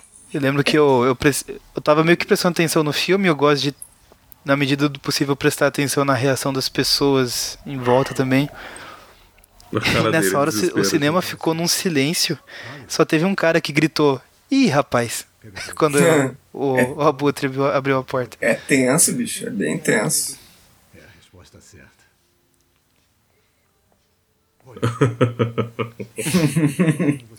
Tá me deixando sem graça, pai. Não tá, Pete? E ele tá tão tenso, cara, que ele nem consegue olhar pra Liz direito, né? Ele vai. Não, eu- a- nesse momento aí o Tom Holland mostra ser um bom ator mesmo. Ele só Ele entrega. entrega um se não fosse nada.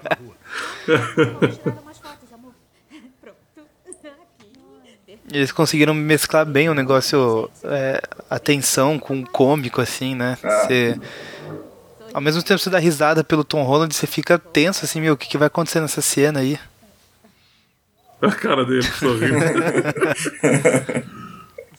É engraçado. E é legal, é legal que você vê também que o, o, o, o Adrian não é um cara 100% ruim, né? Ele é um paizão de família aí. É, cara. Ele tenta fazer umas brincadeirinhas com o Peter. Poxa, cara, mas o Tunes, cara, ele tem uma vida boa, ele tem uma super casa tudo mais, Então, né? mas não ele só tem ter se envolvido ele- em todas essas coisas. Não, mas eu, eu acho que justamente ele só tem porque ele tá se envolvido com isso. Porque senão ele ia estar na, na, na, na ruim, entendeu? Em teoria. Tá, ma- tá, mas ele Ou pelo agora, menos pra agora ele é depois isso, de todas né? essas coisas. Aham, mas ele não podia, não podia deixar de se envolver Parar, né? agora. Podia, Bom, enfim, né? podia. Não cabe a nós também ficar discutindo isso. Desculpa aí, também. Nada a ver. Legal, dizer que o cara agora tá bem financeiramente, então pode largar o mundo do crime. né? Bem legal. O que, que você faz? Ele começa a ligar os pontos, né, o Thomas. Primeiro a Alice conta É. que ele tem o que o Peter tem um estágio no Stark, né? Era chato. Você conheceu o Homem-Aranha. Jura? O Homem-Aranha? Aí ela fala que ele conheceu o Homem-Aranha. É? É gente boa. Gente boa. Simpático. Um cara correto.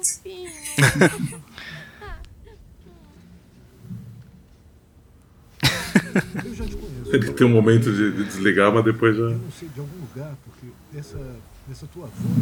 Ele participou do Decátulo, pai. E foi na minha festa. A festa foi ótima. Muito boa. É. Casa bonita. Muitas janelas. Coitada da Alice. Ela não sabe, mas ela não tá ajudando muito. Não. Não sumi, não. É, ele tá sacando, né? Ele tá sacando tudo. É, né? pô. Porque ela fala que ele, desapareceu da festa, desapareceu lá em DC. Foi aí, ó. Ó, acho que é esse momento. É. Vamos ver. Aí ele, aí ele descobriu. É, agora ele já sabe. É, eu acho que agora ele, ele, ele- isso vai tipo confirmar, né? É, ela, é, ele já sabia. Eu, eu, eu por acaso não subi. Eu fiquei vendo lá de baixo. Que sorte que ele apareceu. Olha como ele tá nervoso, gente. O velho Homem-Aranha. Olha. Pai, sinal. E essa tomada dele com a, a luz do semáforo aí no, no rosto Aham. também ficou bem legal. Não, total. E o Michael Keaton é atorzão mesmo, né? É. É. Muito bom. E né? é legal as sacadas assim do diretor, né? Deu a luz verde é porque ele já tem a confirmação mesmo. Ah, o bom e velho Homem-Aranha. Ele, ele, aí ele confirmou. Os vou fazer 99% virou 100%. Exato. Não deixa ele te assustar. Te amo. Eu também, Jujubinha. Tenha um bom voo.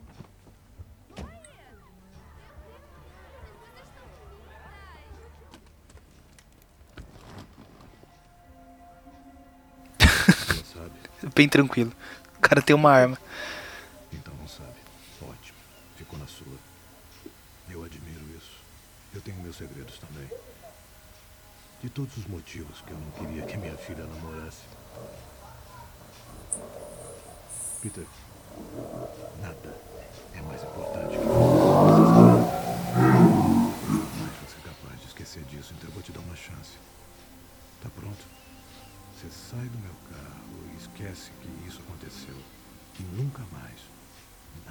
na vida, interfira nos meus negócios. Porque se interferir, eu mato você. E todos que você ama. Eu te mato. Sou capaz disso para proteger minha família, Pete. Entendeu? Ei. Eu salvei sua vida. O que, que a gente diz?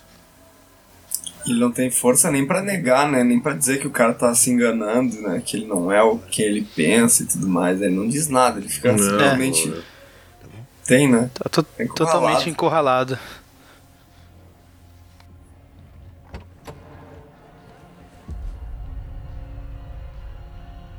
Aí eu, eu, eu senti que ele ficou, tipo, devastado, assim. Eu não sei, questão de impotência, né? De não conseguir Uhum. reagir, né? Acho que ele ficou realmente bem. Assim, fora que ele já tava zoado desde a hora que ele descobriu, né? Que, que ele que era o pai da Liz, mas. Caramba, ali- impotência nessa idade?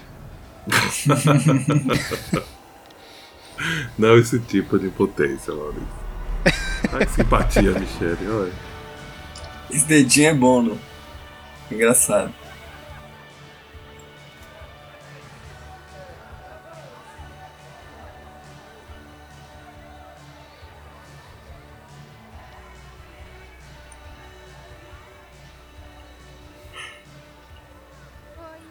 Ele tá tentando, né, entrar na, na festa como se nada tivesse acontecido, mas Você vê na cara dele que não que tá difícil. Totalmente sem clima. Olha, me desculpa. Você não merece isso. Caramba, né, cara? Que tipo de cara que faz isso, né?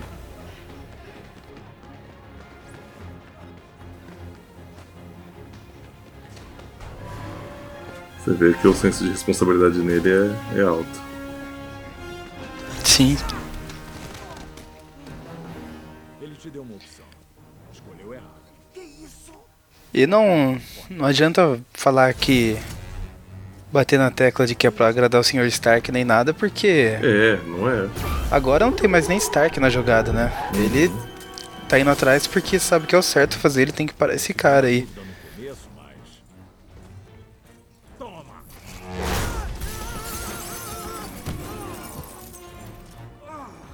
Cada pancada, hein?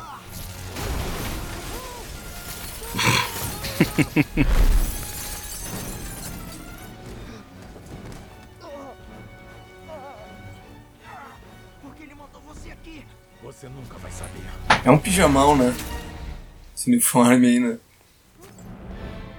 Total. Ah, esse momento aí também eu acho que é, eu acho, acho desnecessário o. O Ned tipo, ajudando? O, o Ned ter salvado ele, assim, sabe? Tipo, isso aí acho que não precisava também. Ele podia ter se safado dessa sozinho. Lamento pelo jantar, mas É, mas é o que. É uma, é, é uma das minhas críticas disso aí também, de esses momentos que ele depende de outro pra, pra ser salvo.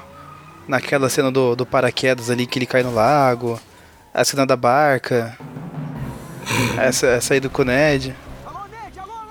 Ah, eu fico meio chateado com essa parte do carro aí também. Não tem nada a ver, cara. É, isso, aí, isso aí não tem nada a ver com. com- não- acho que não precisava ter uma, uma sequência em que ele tá É, Fizeram dirigindo totalmente um carro, pra ser engraçado, né?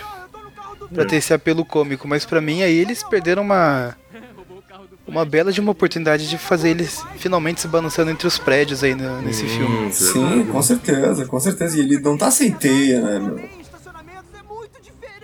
É, ah, foi uma uma chance muito bem desperdiçada, diga-se de passagem.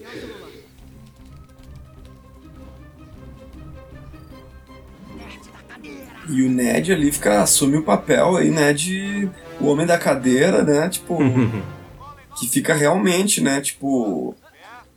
Isso também é uma coisa que foge um pouco do, do lance investigativo do, do Aranha, assim, né?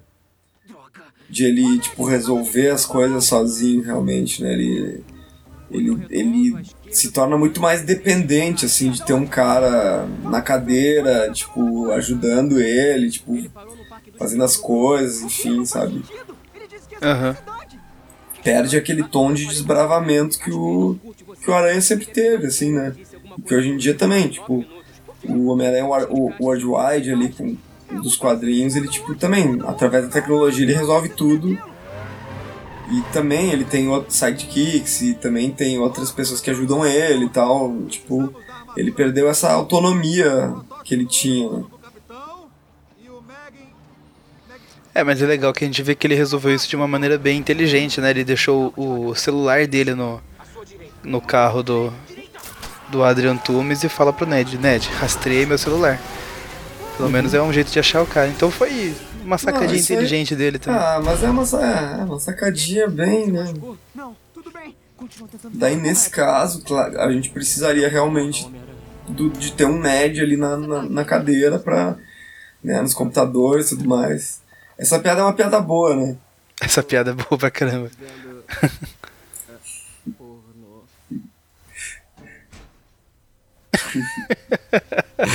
Vendo pornô. Não consegui Essa uma- piada, essa mesma Desculpa, piada, velho. essa mesma piada tem na série IT Crowd. O cara tá, tá fazendo uma outra coisa no, computa- no computador e também pra disfarçar ele diz que tá vendo pornô. Então já não é a primeira vez que é usado essa piada, mas enfim.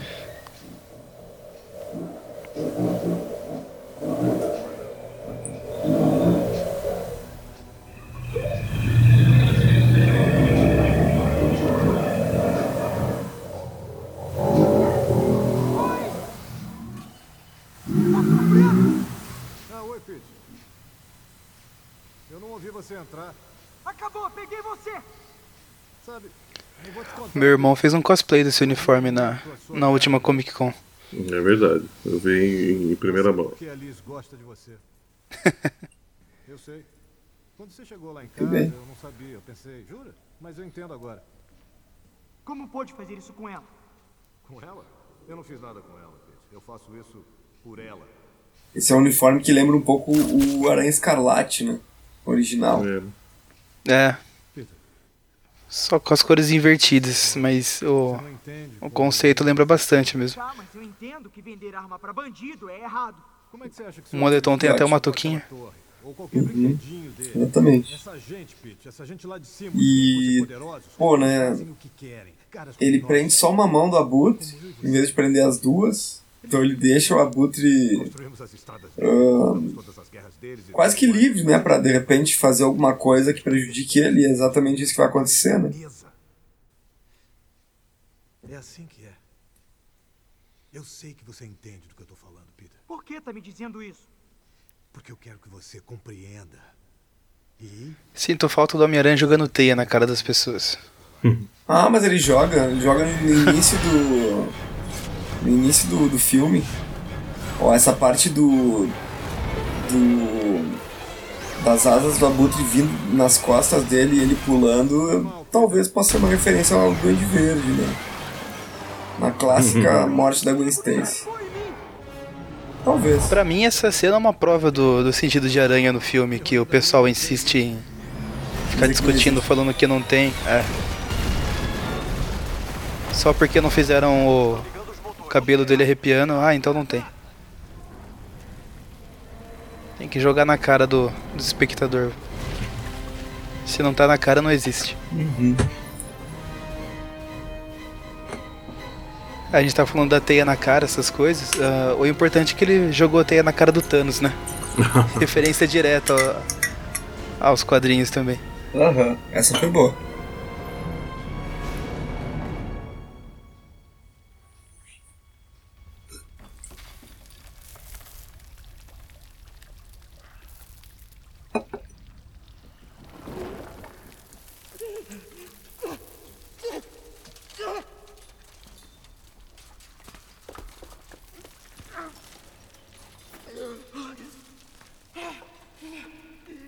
Aí quando eu tava no cinema que eu vi que essa cena tava acontecendo.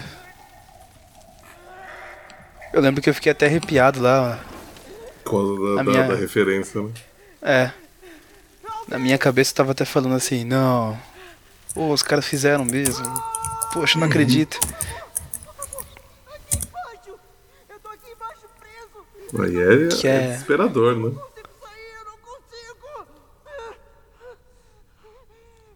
Eu já vi gente criticando também que ele pede socorro nessa hora, eu não sei o que. Mas eu acho totalmente compreensível. Também. Essa tomada é legal. Se não é ninguém sem uniforme. Ah, É legal. é metade do, do rosto e metade. E daí que eu fiquei chateado. É, aí podia ter a referência ao Tio Ben. É o único momento que poderia ter uma referência ao Tio Ben. É. A gente não precisa ter a vozinha falando diretamente lá que com grandes poderes vem grandes responsabilidades. Mas eu comentei no. Quando a gente fez o cast do filme. Eu lembro. Poxa, se nessa, nessa hora aí ele falasse. Meio que quase desistindo, ele falasse. Desculpa, tio Ben, eu falhei, um negócio assim. Já seria suficiente. né? Nossa, já dava um, um peso muito maior pra cena. Como se não bastasse o peso desse concreto aí. E, e não precisa ficar explicando, introduzindo o personagem, porque todo mundo já sabe quem é o tio Ben. É, justamente. né? Tem filmes e. Como se não bastasse o filmes, tem desenho suficiente pra isso também. Uhum, verdade. É difícil alguém que, que não saiba. É de, de- difícil, né? Em todas as idades, né? Difícil adulto, É. criança. É o que. É birra minha, mas é o que matou um pouco essa cena pra mim. Ele tirar as forças aí das, das palavras do Tony Stark, lembrando dele.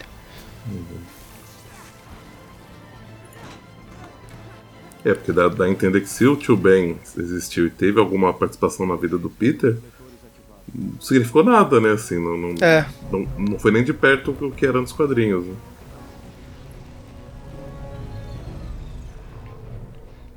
Ou que fosse a tia May, sabe? Mas. Alguém É. diretamente ligado à família dele, né? Uhum.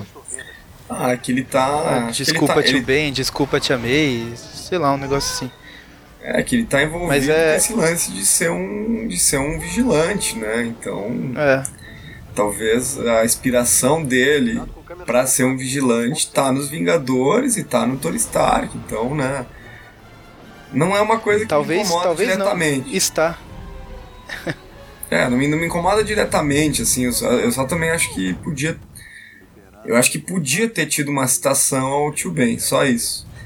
Pra, pra, pra justificar a existência do personagem no universo, né? Mas não é o caso. E a gente resolve a vida. E acho que até se tornou tarde de- Se tornou tarde demais pra agora eles falarem que o tio Ben existe, assim. Acho que não vai existir É. mesmo. Mas pra mim é. Acaba incomodando, mas eu reconheço que é. É birra de fã mesmo, porque é, é a- minha HQ favorita daquela história lá. Uhum. Então tem essa. Tem esse negócio e eu, eu reconheço que é mais como uma birra mesmo do que um negócio que realmente matou o filme, né? Porque falar que matou, não matou. Tá, tá coerente dentro do roteiro do filme.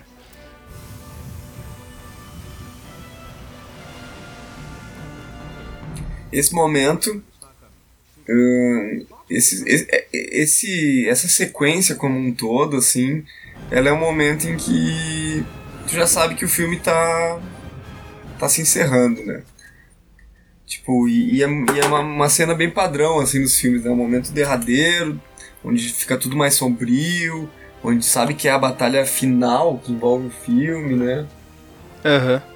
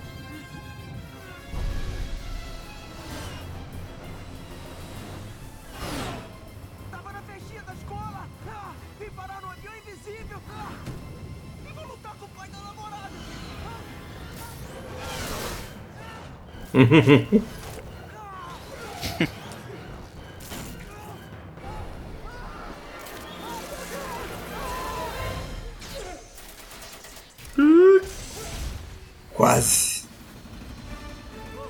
É aí que o, que o Abuto se fode, né? Que-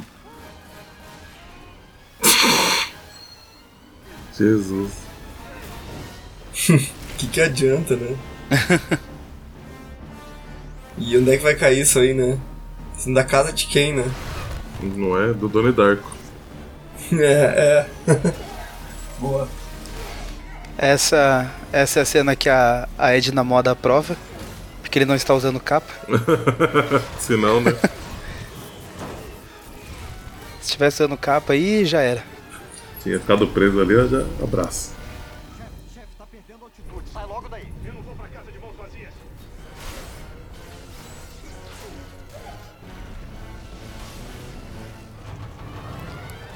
Aliás, incríveis.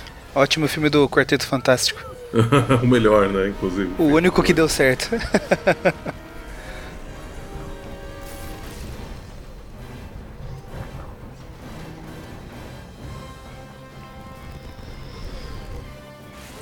Eita, olha. Que perigo. Achei legal o jeito que, que ele acha aí pra manobrar o avião e evitar um acidente maior ainda. Uhum. Não sei se fizeram pra ser referência mesmo, mas lembra muito aquela cena do, das HQs lá dos anos 60, que tem a nave lá do John Jameson que tava caindo, ele Ele chega também pra Ah, pode crer. salvar a nave lá, resgatar. Ah, faz, essa aí faz tempo que eu não, que eu não, não vejo ela. Não, não sei como é, como é que era essa cena aí. Eu também não, não lembro tudo. Essa aí eu li no Spider-Man Collection, em preto e branco. Aquela revista que você doou lá pra caridade? Não, não, as revistas eu tenho todas aqui. o que eu joguei fora foram as fitas, né? É, a fita você jogou fora e a revista você doa pra caridade. Não, não, a revista, as revistas estão comigo, cara. Eu até não tenho completo, tenho que. Tô catando esses tempos, peguei mais uma.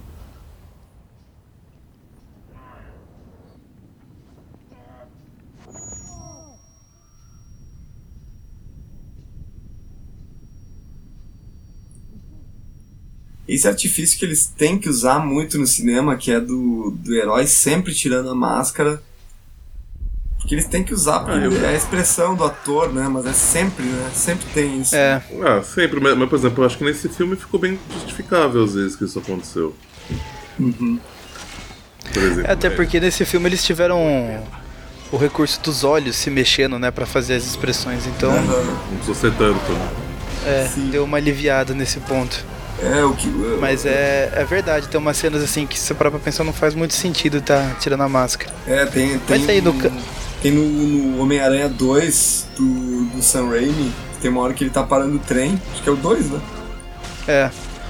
Que ele tira a máscara, não dá pra entender porque ele tirou a máscara no meio do trem, assim, tipo, que ele tava ofegante, sei lá, e daí, tipo, ele tira a máscara no meio de todo mundo, assim, né? Não é nessa hora que a máscara tinha pegado um pouco de fogo, não tinha chamuscado? É, tava chamuscada.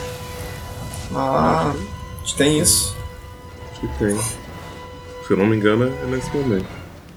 Aí aqui, né, a hora que ele tá lá levantando o concreto, além dele estar meio sufocado, né, a máscara tá, tá molhada, né, e aí, né, meio que justifica, né. Aqui tava cheio de areia.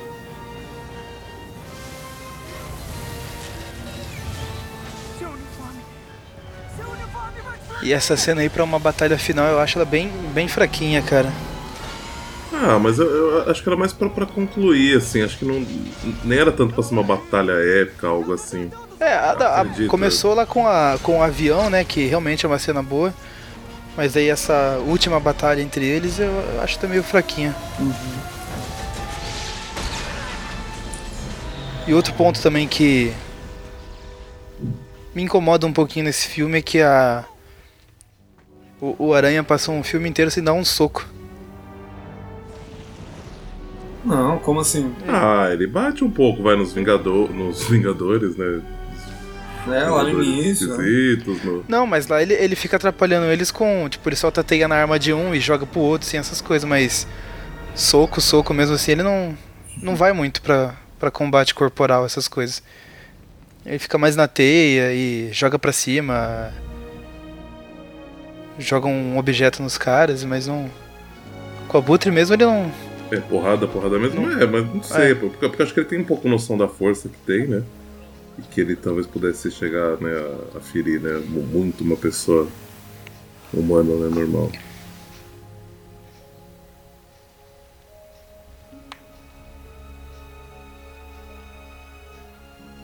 E no final das contas, né? O Abutre ele ele perde, né? E ele ele não entrega, né? O, o Peter, né? Tipo, Sim. É. tá tudo ali, tá, é, tipo o Peter deixa tudo amarradinho ali, com o Tubes amarradinho também. E ele não, ele tipo ele reconhece, né? Que o reconhece que o Peter é um cara honrado, assim, né? E resolve não, não entregar nem pra, pra ninguém, assim. Ele poderia até Ah, ele sabe, salvou a vida aberto- dele, né? Poderia. É, mas o Peter não se preocupou com isso, né? Mas também o que ele ia fazer? Ele ia matar o tudo, né? Não tinha como, né? O pai da menina que ele ama, né? Nos quadrinhos ele ia. Mas é ele ia legal fazer- o, ele o bilhetinho que ele deixa ali com. Sem querer querendo, né? o bilhetinho que ele deixa lá com o Tumes. Encontrado. O cara abutre voador. PS, desculpe pelo avião. Não dá para salvar tudo.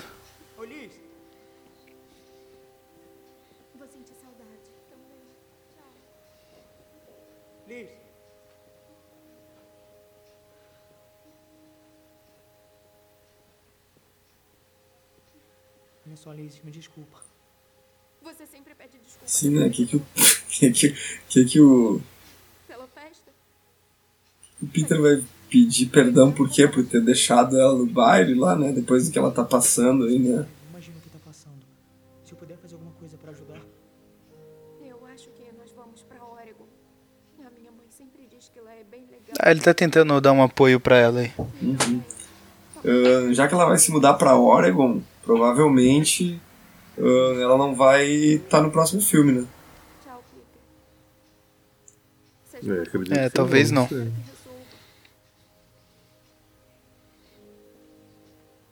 A não ser que eles queiram. Enfim. ah, já que o filme se chama Longe de Casa, né? Talvez ele vá pra Oregon. Meus parabéns. Ela vai embora e temos o primeiro filme em que o Aranha não não beija o interesse romântico dele. Muito bem, é isso aí. Esse é o Peter. Já vou me antecipando. Precisamos de um novo líder para a equipe ano que vem. E então eu designo a Michelle.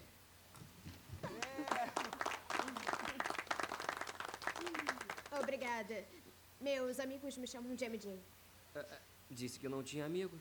Eu não. Hum.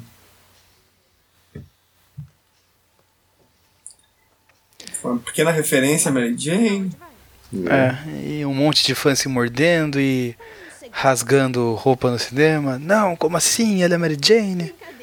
em nenhum momento fala Mary Jane, né?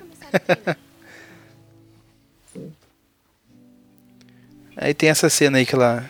Ela olha pra ele, né? Eu, eu- eu não sei É. se é, um, se é um interesse, tipo, amoroso, ou, ou se é porque ela tá desconfiada, né? Eu acho que é um interesse. Acho que é um interesse amoroso. Eu acho que ela tá desconfiada. Antes de conhecer o Vamos fazer as ap- apostas no próximo filme. Acho que ela tá desconfiada porque no. Ah, ela Pô, é- falou só- diretamente com o Aranha lá na, naquela cena que eles estão no obelisco. E daí tem aquela cena lá quando ele tem que sair do baile. Que ele sai correndo. ela- tem um corte é que dá uma. Que Essa aparece do dando uma Japinha- olhadinha pra ele também. Essa cena do Japinha é boa, né? Muito boa. E aí, tá aqui há quanto tempo? Já faz muito tempo. O chefe quer te ver. Ele tá aqui. No banheiro? Não, tá no norte. Quanto tempo você tá aqui? O suficiente pra parecer estranho.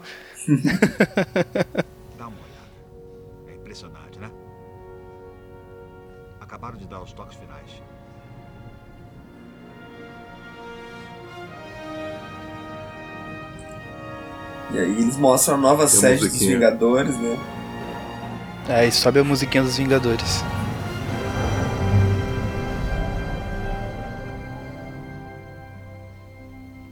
A trilha dos Vingadores, né? A musiquinha daí é. Uma maneira carinhosa de falar. a canção de Ginar dos Vingadores. Boa.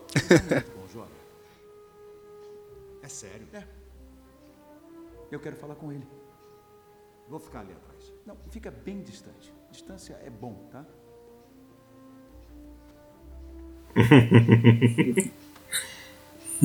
Desculpa pelo O, o, o Stark ele sempre consegue ser um pouco mala, né, velho? Parecida que você precisa te dar um sacode, você não acha?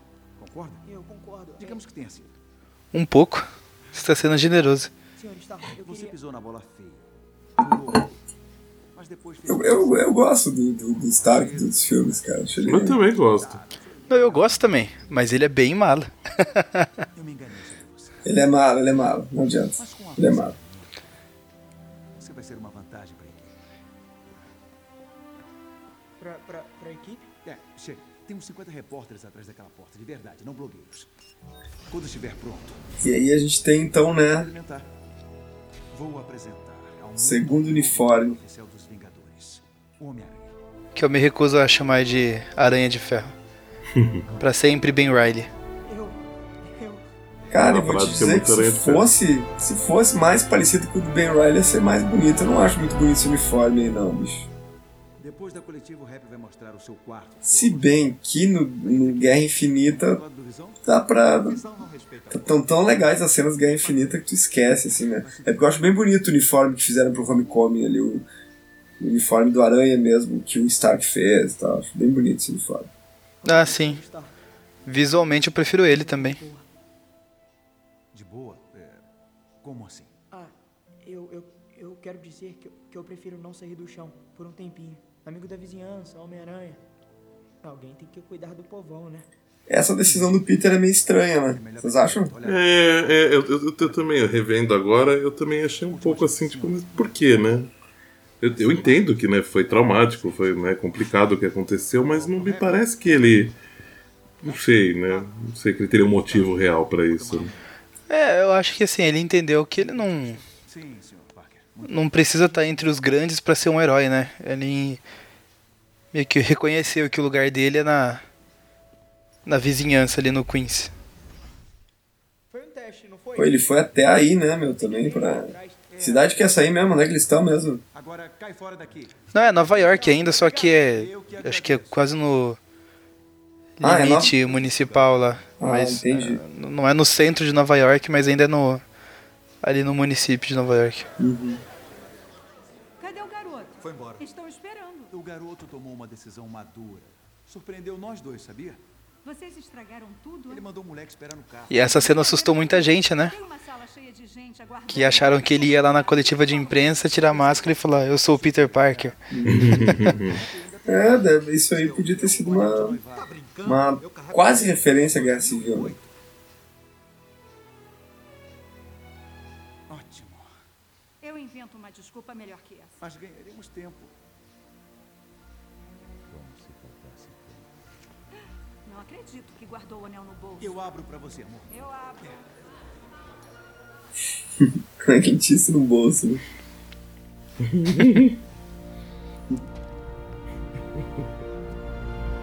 Essa saída foi uma boa saída. Convenhamos. Cheguei, o jantar tá pronto. Isso pertence a você. Hum. Isso achei legal, né? Uhum. O Tony Stark é tão tio dele que deixa até a merenda em cima da cama. E aí ia ser a derradeira cena, né, do final, que tem que ter, né, essa cena, né, do Aranha em casa.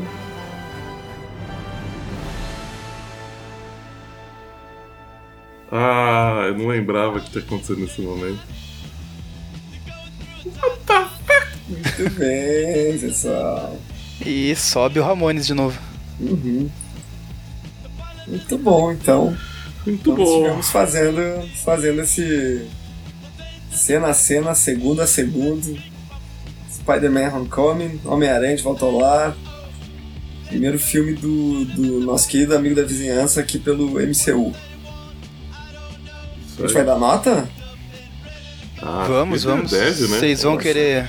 Eu acho que eu já dei outras notas pra esse filme em outros, em outros programas, hein? Não sei que, que nota que eu vou dar hoje, hein? Vocês vão querer comentar pós-créditos também?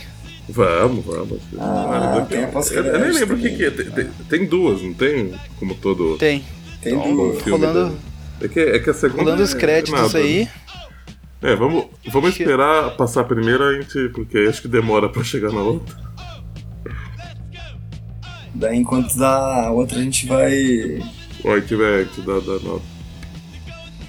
Aí vai explicando. Ah, muito bem, né? Gostei de estar lá. O Donald Glover ali preso no carro aí. Tá esperando passar as duas horas. Essas animações ficaram muito boas, né? Fica. Sim, eu curti bastante também. Olha a Marisa Tomei ali quando aparece, ela, ela aparece tipo com várias pessoas, vários homens cortejando ela ao redor. né? Acho que lembra aquele quadro que eu não vou lembrar o nome agora, mas tem a, a moça no meio numa concha e tem o pessoal em volta dela. Ah, É o sim, é a Vênus. Nascimento de Vênus. Nascimento de Vênus. Isso. Aham, Verdade. Caramba, Dante, foi longe agora, hein? Ah, mas eu não sei, pô, eu Foi achei longe, parecido assim, a, a pose dela e tal. Certo. O Homem-Aranha e sanduíche, né? Uma boa combinação sempre.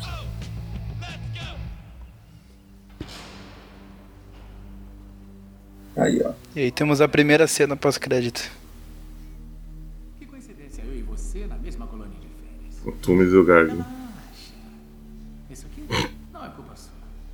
É culpa do nosso amiguinho Aranha. Eu tenho. Cara, como é que o Garga não vai voltar pro segundo filme? Sabe qual é? Bater uma foto, rasgar a garganta, botar a cabeça dele no centro. É, eu acho que vai, mas ainda não como vilão principal. Sabe que eu sempre gostei da ideia de. de ser um filme com vários e vários vilões menores, assim. Isso nunca aconteceu, né? Acho que fica difícil de fazer, né, no cinema, sei lá. É, pode ser. Até uma coisa que eu acho legal do Homem-Aranha 3 é que tem o, o Homem-Areia, que é um vi- vilão menor. Daí tem o Rino também, se eu não me engano. Não, no Homem-Aranha 3 não. Ah não, o Rino é no Amazing já, né? É. É. E aí temos o que talvez possa ser uma uma pequena prévia de Sexteto Sinistro, não sei. Bom, e então, as notas. Acho que dá pra, pra ser agora que esse crédito acho que é meio demorado, né? Vai dar uma demoradinha. Ahn, quem quer começar? Pode ser você, Bruno. Tá bom. Ahn, esse filme, eu acho um filme bem divertido. É, Eu acho que ele tem alguns excessos, sim, mas não são excessos de humor. Acho que a maior parte das piadas funcionam. Ah, eu não gosto muito das sequências que envolvem. ahn, não, não quero dizer, não, não- da escola eu gosto. O que eu não gosto são coisas relacionadas à escola, tipo, eu não gosto do baile, dessa história do baile, acho que não precisava. Ah, e também ah, da, da- da, cena do carro, ali, a cena que, que, ele, que ele envolve o carro, isso aí me faz perder bastante pontos, assim, eu acho, porque Homem-Aranha dirigindo o carro acho que não tem nada a ver. Ah, a não ser que fosse um carro-aranha, né? Construído pelo Johnny Storm, né? Ridículo do jeito que era, né? Enfim, é, eu dou uma nota 7. Depois de ver tantas vezes, acho que é a quarta ou quinta vez que eu tô vendo o filme. Ah, tive a oportunidade, alguns meses atrás, de passar esse filme para crianças de um orfanato aí. Foi bem interessante porque ah, tinha, tinha várias tinha várias eh, idades, fa- várias faixas etárias e todo mundo curtiu bastante o filme, desde os mais jovens, assim, tinha alguns com, com camisetas já do Homem-Aranha, assim, então foi bem Pô, que bacana. da hora. Uhum. E daí foi bem bacana ter, enfim, ter, ter tido essa experiência de mostrar o filme que eu considero o melhor filme já feito do Homem-Aranha, assim. E daí percebi que para as crianças tem algumas cenas que funcionavam, outras que nem tanto, assim, sabe? Mas, enfim, para nós aí que somos eh, leitores de longa data e que acompanhamos o personagem em várias mídias, a gente percebe que tem muitas coisas que também não funcionam, mas enfim, a gente releva porque sabe que faz parte de um universo, que é um universo que já existia há algum tempo. Foi uma briga para Marvel conseguir fazer com que o personagem tivesse dentro, né? Ahn, a Sony ainda se inspira com com né, formas de fazer o personagem ter sobrevida através dos coadjuvantes, que nem o Morbius, a Gata Negra, a Silver Sable, né, coisas que eu não acredito que possa dar muito certo, né, o Venom, enfim. Acho que o, o do Venom até pode dar certo, os, de- os demais não acredito. Vou falar que nem o Silvio Santos, só acredito vendo e não sei nem se eu vou querer ver. Mas enfim. ah, Só acredito Venom. Só acredito Venom. Pensei nisso, mas aí, aí me veio a imagem do Magari na cabeça e eu parei. Bem. Tá, dou nota 7 e era isso. Diga Boa. mal. Dante? Bom, é, concordo com o que o Breno falou, mas pra variar, assim, não, as coisas não me atingem tanto, né? As coisas que eu não. não- em teoria são é, coisas que, que tiram nota um pouco do filme. É, é um filme que eu me diverti bastante. Essa é segunda vez que eu tô assistindo, não, não cheguei a assistir depois de ver no, no, no cinema. Acho que vi só pedaços, talvez. É, e revendo ele, eu, eu consegui, acho que, perceber algumas cenas, alguns planos que realmente poderiam ter sido feitos de maneiras bem diferentes, assim. Não, não, realmente a questão do carro era uma coisa que quando eu vi a primeira vez não tinha para pensar, mas vocês comentando me impactou de alguma forma, assim, falei, realmente, né, meu, faltou, faltou bastante isso. e mas outras escolhas, né, que talvez não, não foram tão legais, até entendo. E acho um filme equilibrado de, de, de, de certa maneira, porque né, ele, ele, é um filme que tem que pegar, ele, né, ele vai focar no, no, público mais jovem, mas ele tem que tentar atrair os adultos também, os, os fãs de, de, A gente sabe que há muito tempo o cinema de herói não, não é prioridade, né? Os fãs de longa data e aqueles fiéis, né? Que, que a pessoa que lê Homem-Aranha desde quando saiu, não, não é o foco, mas é, eu acho que eles tentam, né? A todo filme, eles tentam pegar a maior quantidade de público possível, né, de, de, de faixa etária assim, possíveis, né, desde os mais novos até os mais velhos. E eu achei esse filme de certa forma equilibrado nesse sentido. Eu entendo porque os mais velhos talvez não, não gostem, né, ou os mais chatos. E entendo que o, a, eu acho que são coisas relevantes que são levantadas que tornam o filme talvez não tão atrativo para eles, mas para mim né, não, não, não impacta tanto. Acho que tem talvez Homem de Ferro demais mesmo, concordo com isso. Poderia ter sido bem menos. E, mas entendo a, decisão comercial por, por, por, trás disso, né, da, da, da Marvel. E então não, não, acho tão ruim. E, e como eu comentei com o Bruno falou também, eu acho eu gosto do, do Homem de Ferro como personagem, o, pelo menos o Homem de Ferro do MCU, né? Eu não, não li muita coisa dele nos quadrinhos. E então para mim, eu vou ficar com nota 8,5.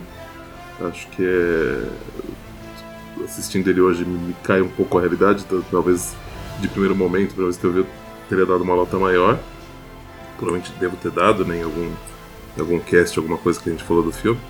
Mas eu acho que 8,5 para mim é uma nota válida para esse filme hoje. Beleza. Só aguardar um pouquinho então que já tá chegando aí a segunda cena pós-crédito e eu já faço minhas considerações também.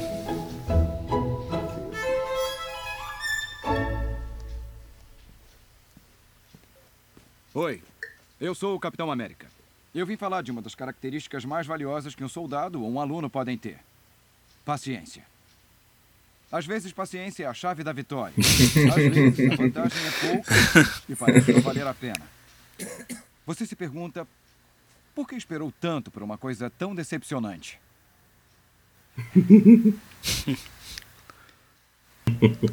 Então essa continua cena, essa piadinha essa, aí do... Essa cena eu achei fantástica, gente. Foi uma ótima ideia.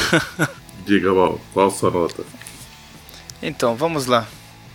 É, eu gosto desse filme do Homem-Aranha. Eu vou tentar não fazer tantas críticas a ele agora, porque eu, as considerações, as críticas que eu precisava fazer, eu tentei fazer tudo durante o filme.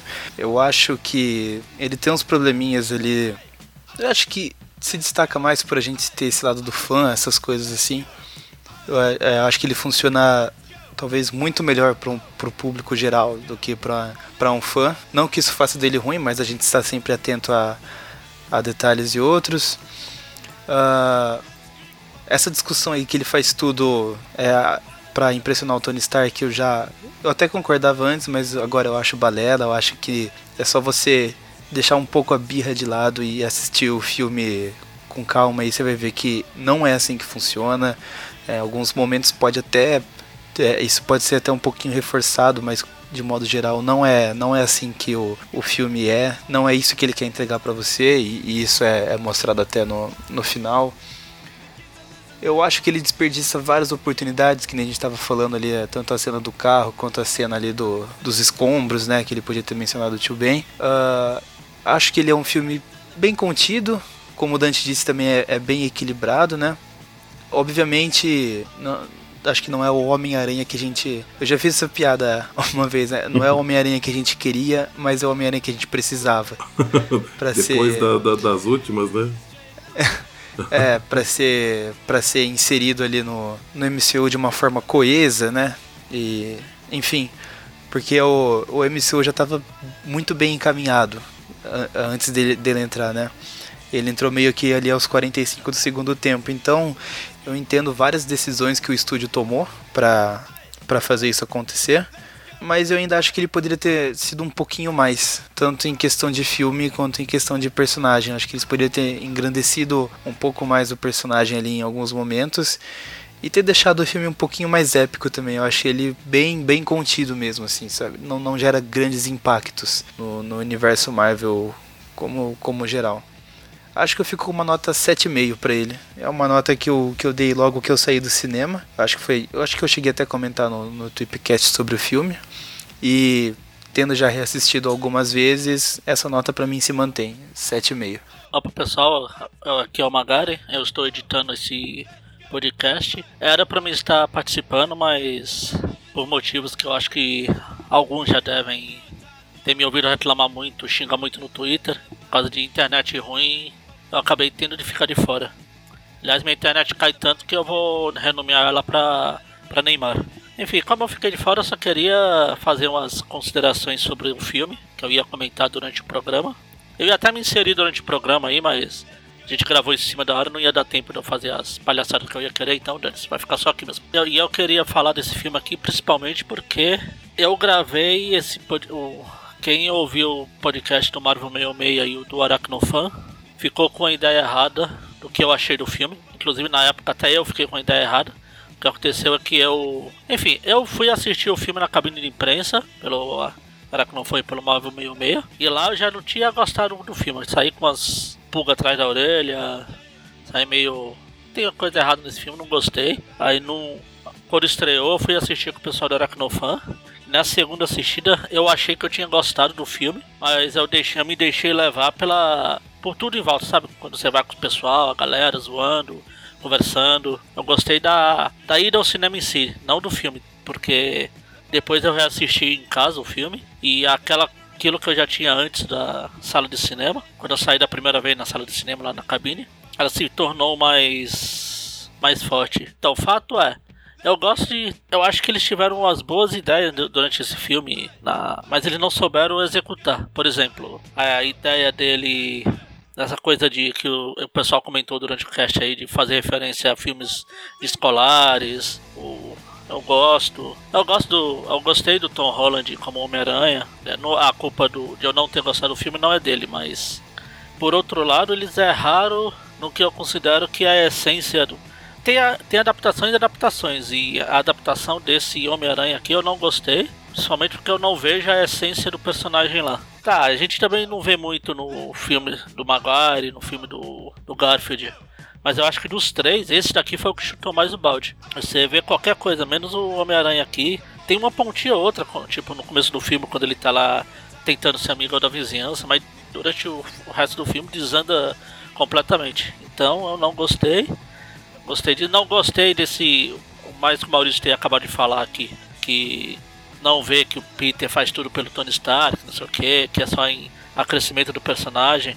O final desse filme aqui me deixou com a esperança de que ele realmente podia mudar, mas aí eu já assisti o Guerra.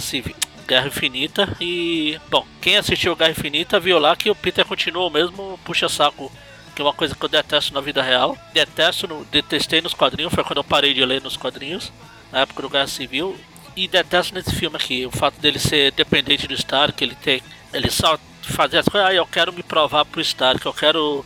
Eu quero provar que eu consigo fazer coisas sem o Stark ver, meu Deus. Eu entendo que o Peter desse universo tem que ser assim. Eu entendo que o, que o universo, o MCU já estava bem adiantado quando ele foi inserido, então essa era a mais lógica possível. O problema é que eles exageraram muito no puxa-saco do Stark. Ele é muito dependente, ele é muito sim de seu Stark, não seu Stark. E ouvindo aqui agora a versão dublada do, do filme, para colocar no áudio aqui do podcast, o Stark chama ele de filhão. No Guerra Civil, filme Guerra Civil, eu tinha gostado do, do Peter lá. Ele tinha se mostrado, tudo bem, ele é tipo aprendiz do Stark, mas ele não ficava. Ele mostrava um pouco do Homem-Aranha lá quando ele fala de que ele, se ele não fizer as coisas, pessoas se machucam e tal. Nesse filme, como acho que foi o Bremo que falou, ele, eles resetaram o personagem do Guerra Civil. Parece que eles deram dois, três passos para trás para poder dar um passo para frente no fim do filme. Então, não gostei. A única e para quem diz que ah, você não gosta porque é diferente dos quadrinhos, mimimi, fanboy. Não, não é isso porque a coisa que eu mais gostei nesse filme é o Abutre. O Abutre é me... não tem nada a ver com dos quadrinhos. O Abutre é, desse filme é mostrar como eles podem fazer uma boa adaptação, ao contrário do Homem-Aranha, que é uma péssima adaptação. Então eu vou dar nota, apesar de que ela não vai contar pra média que o Dante vai fazer já já aqui, depois que eu parar de tagarelar aqui. Mas.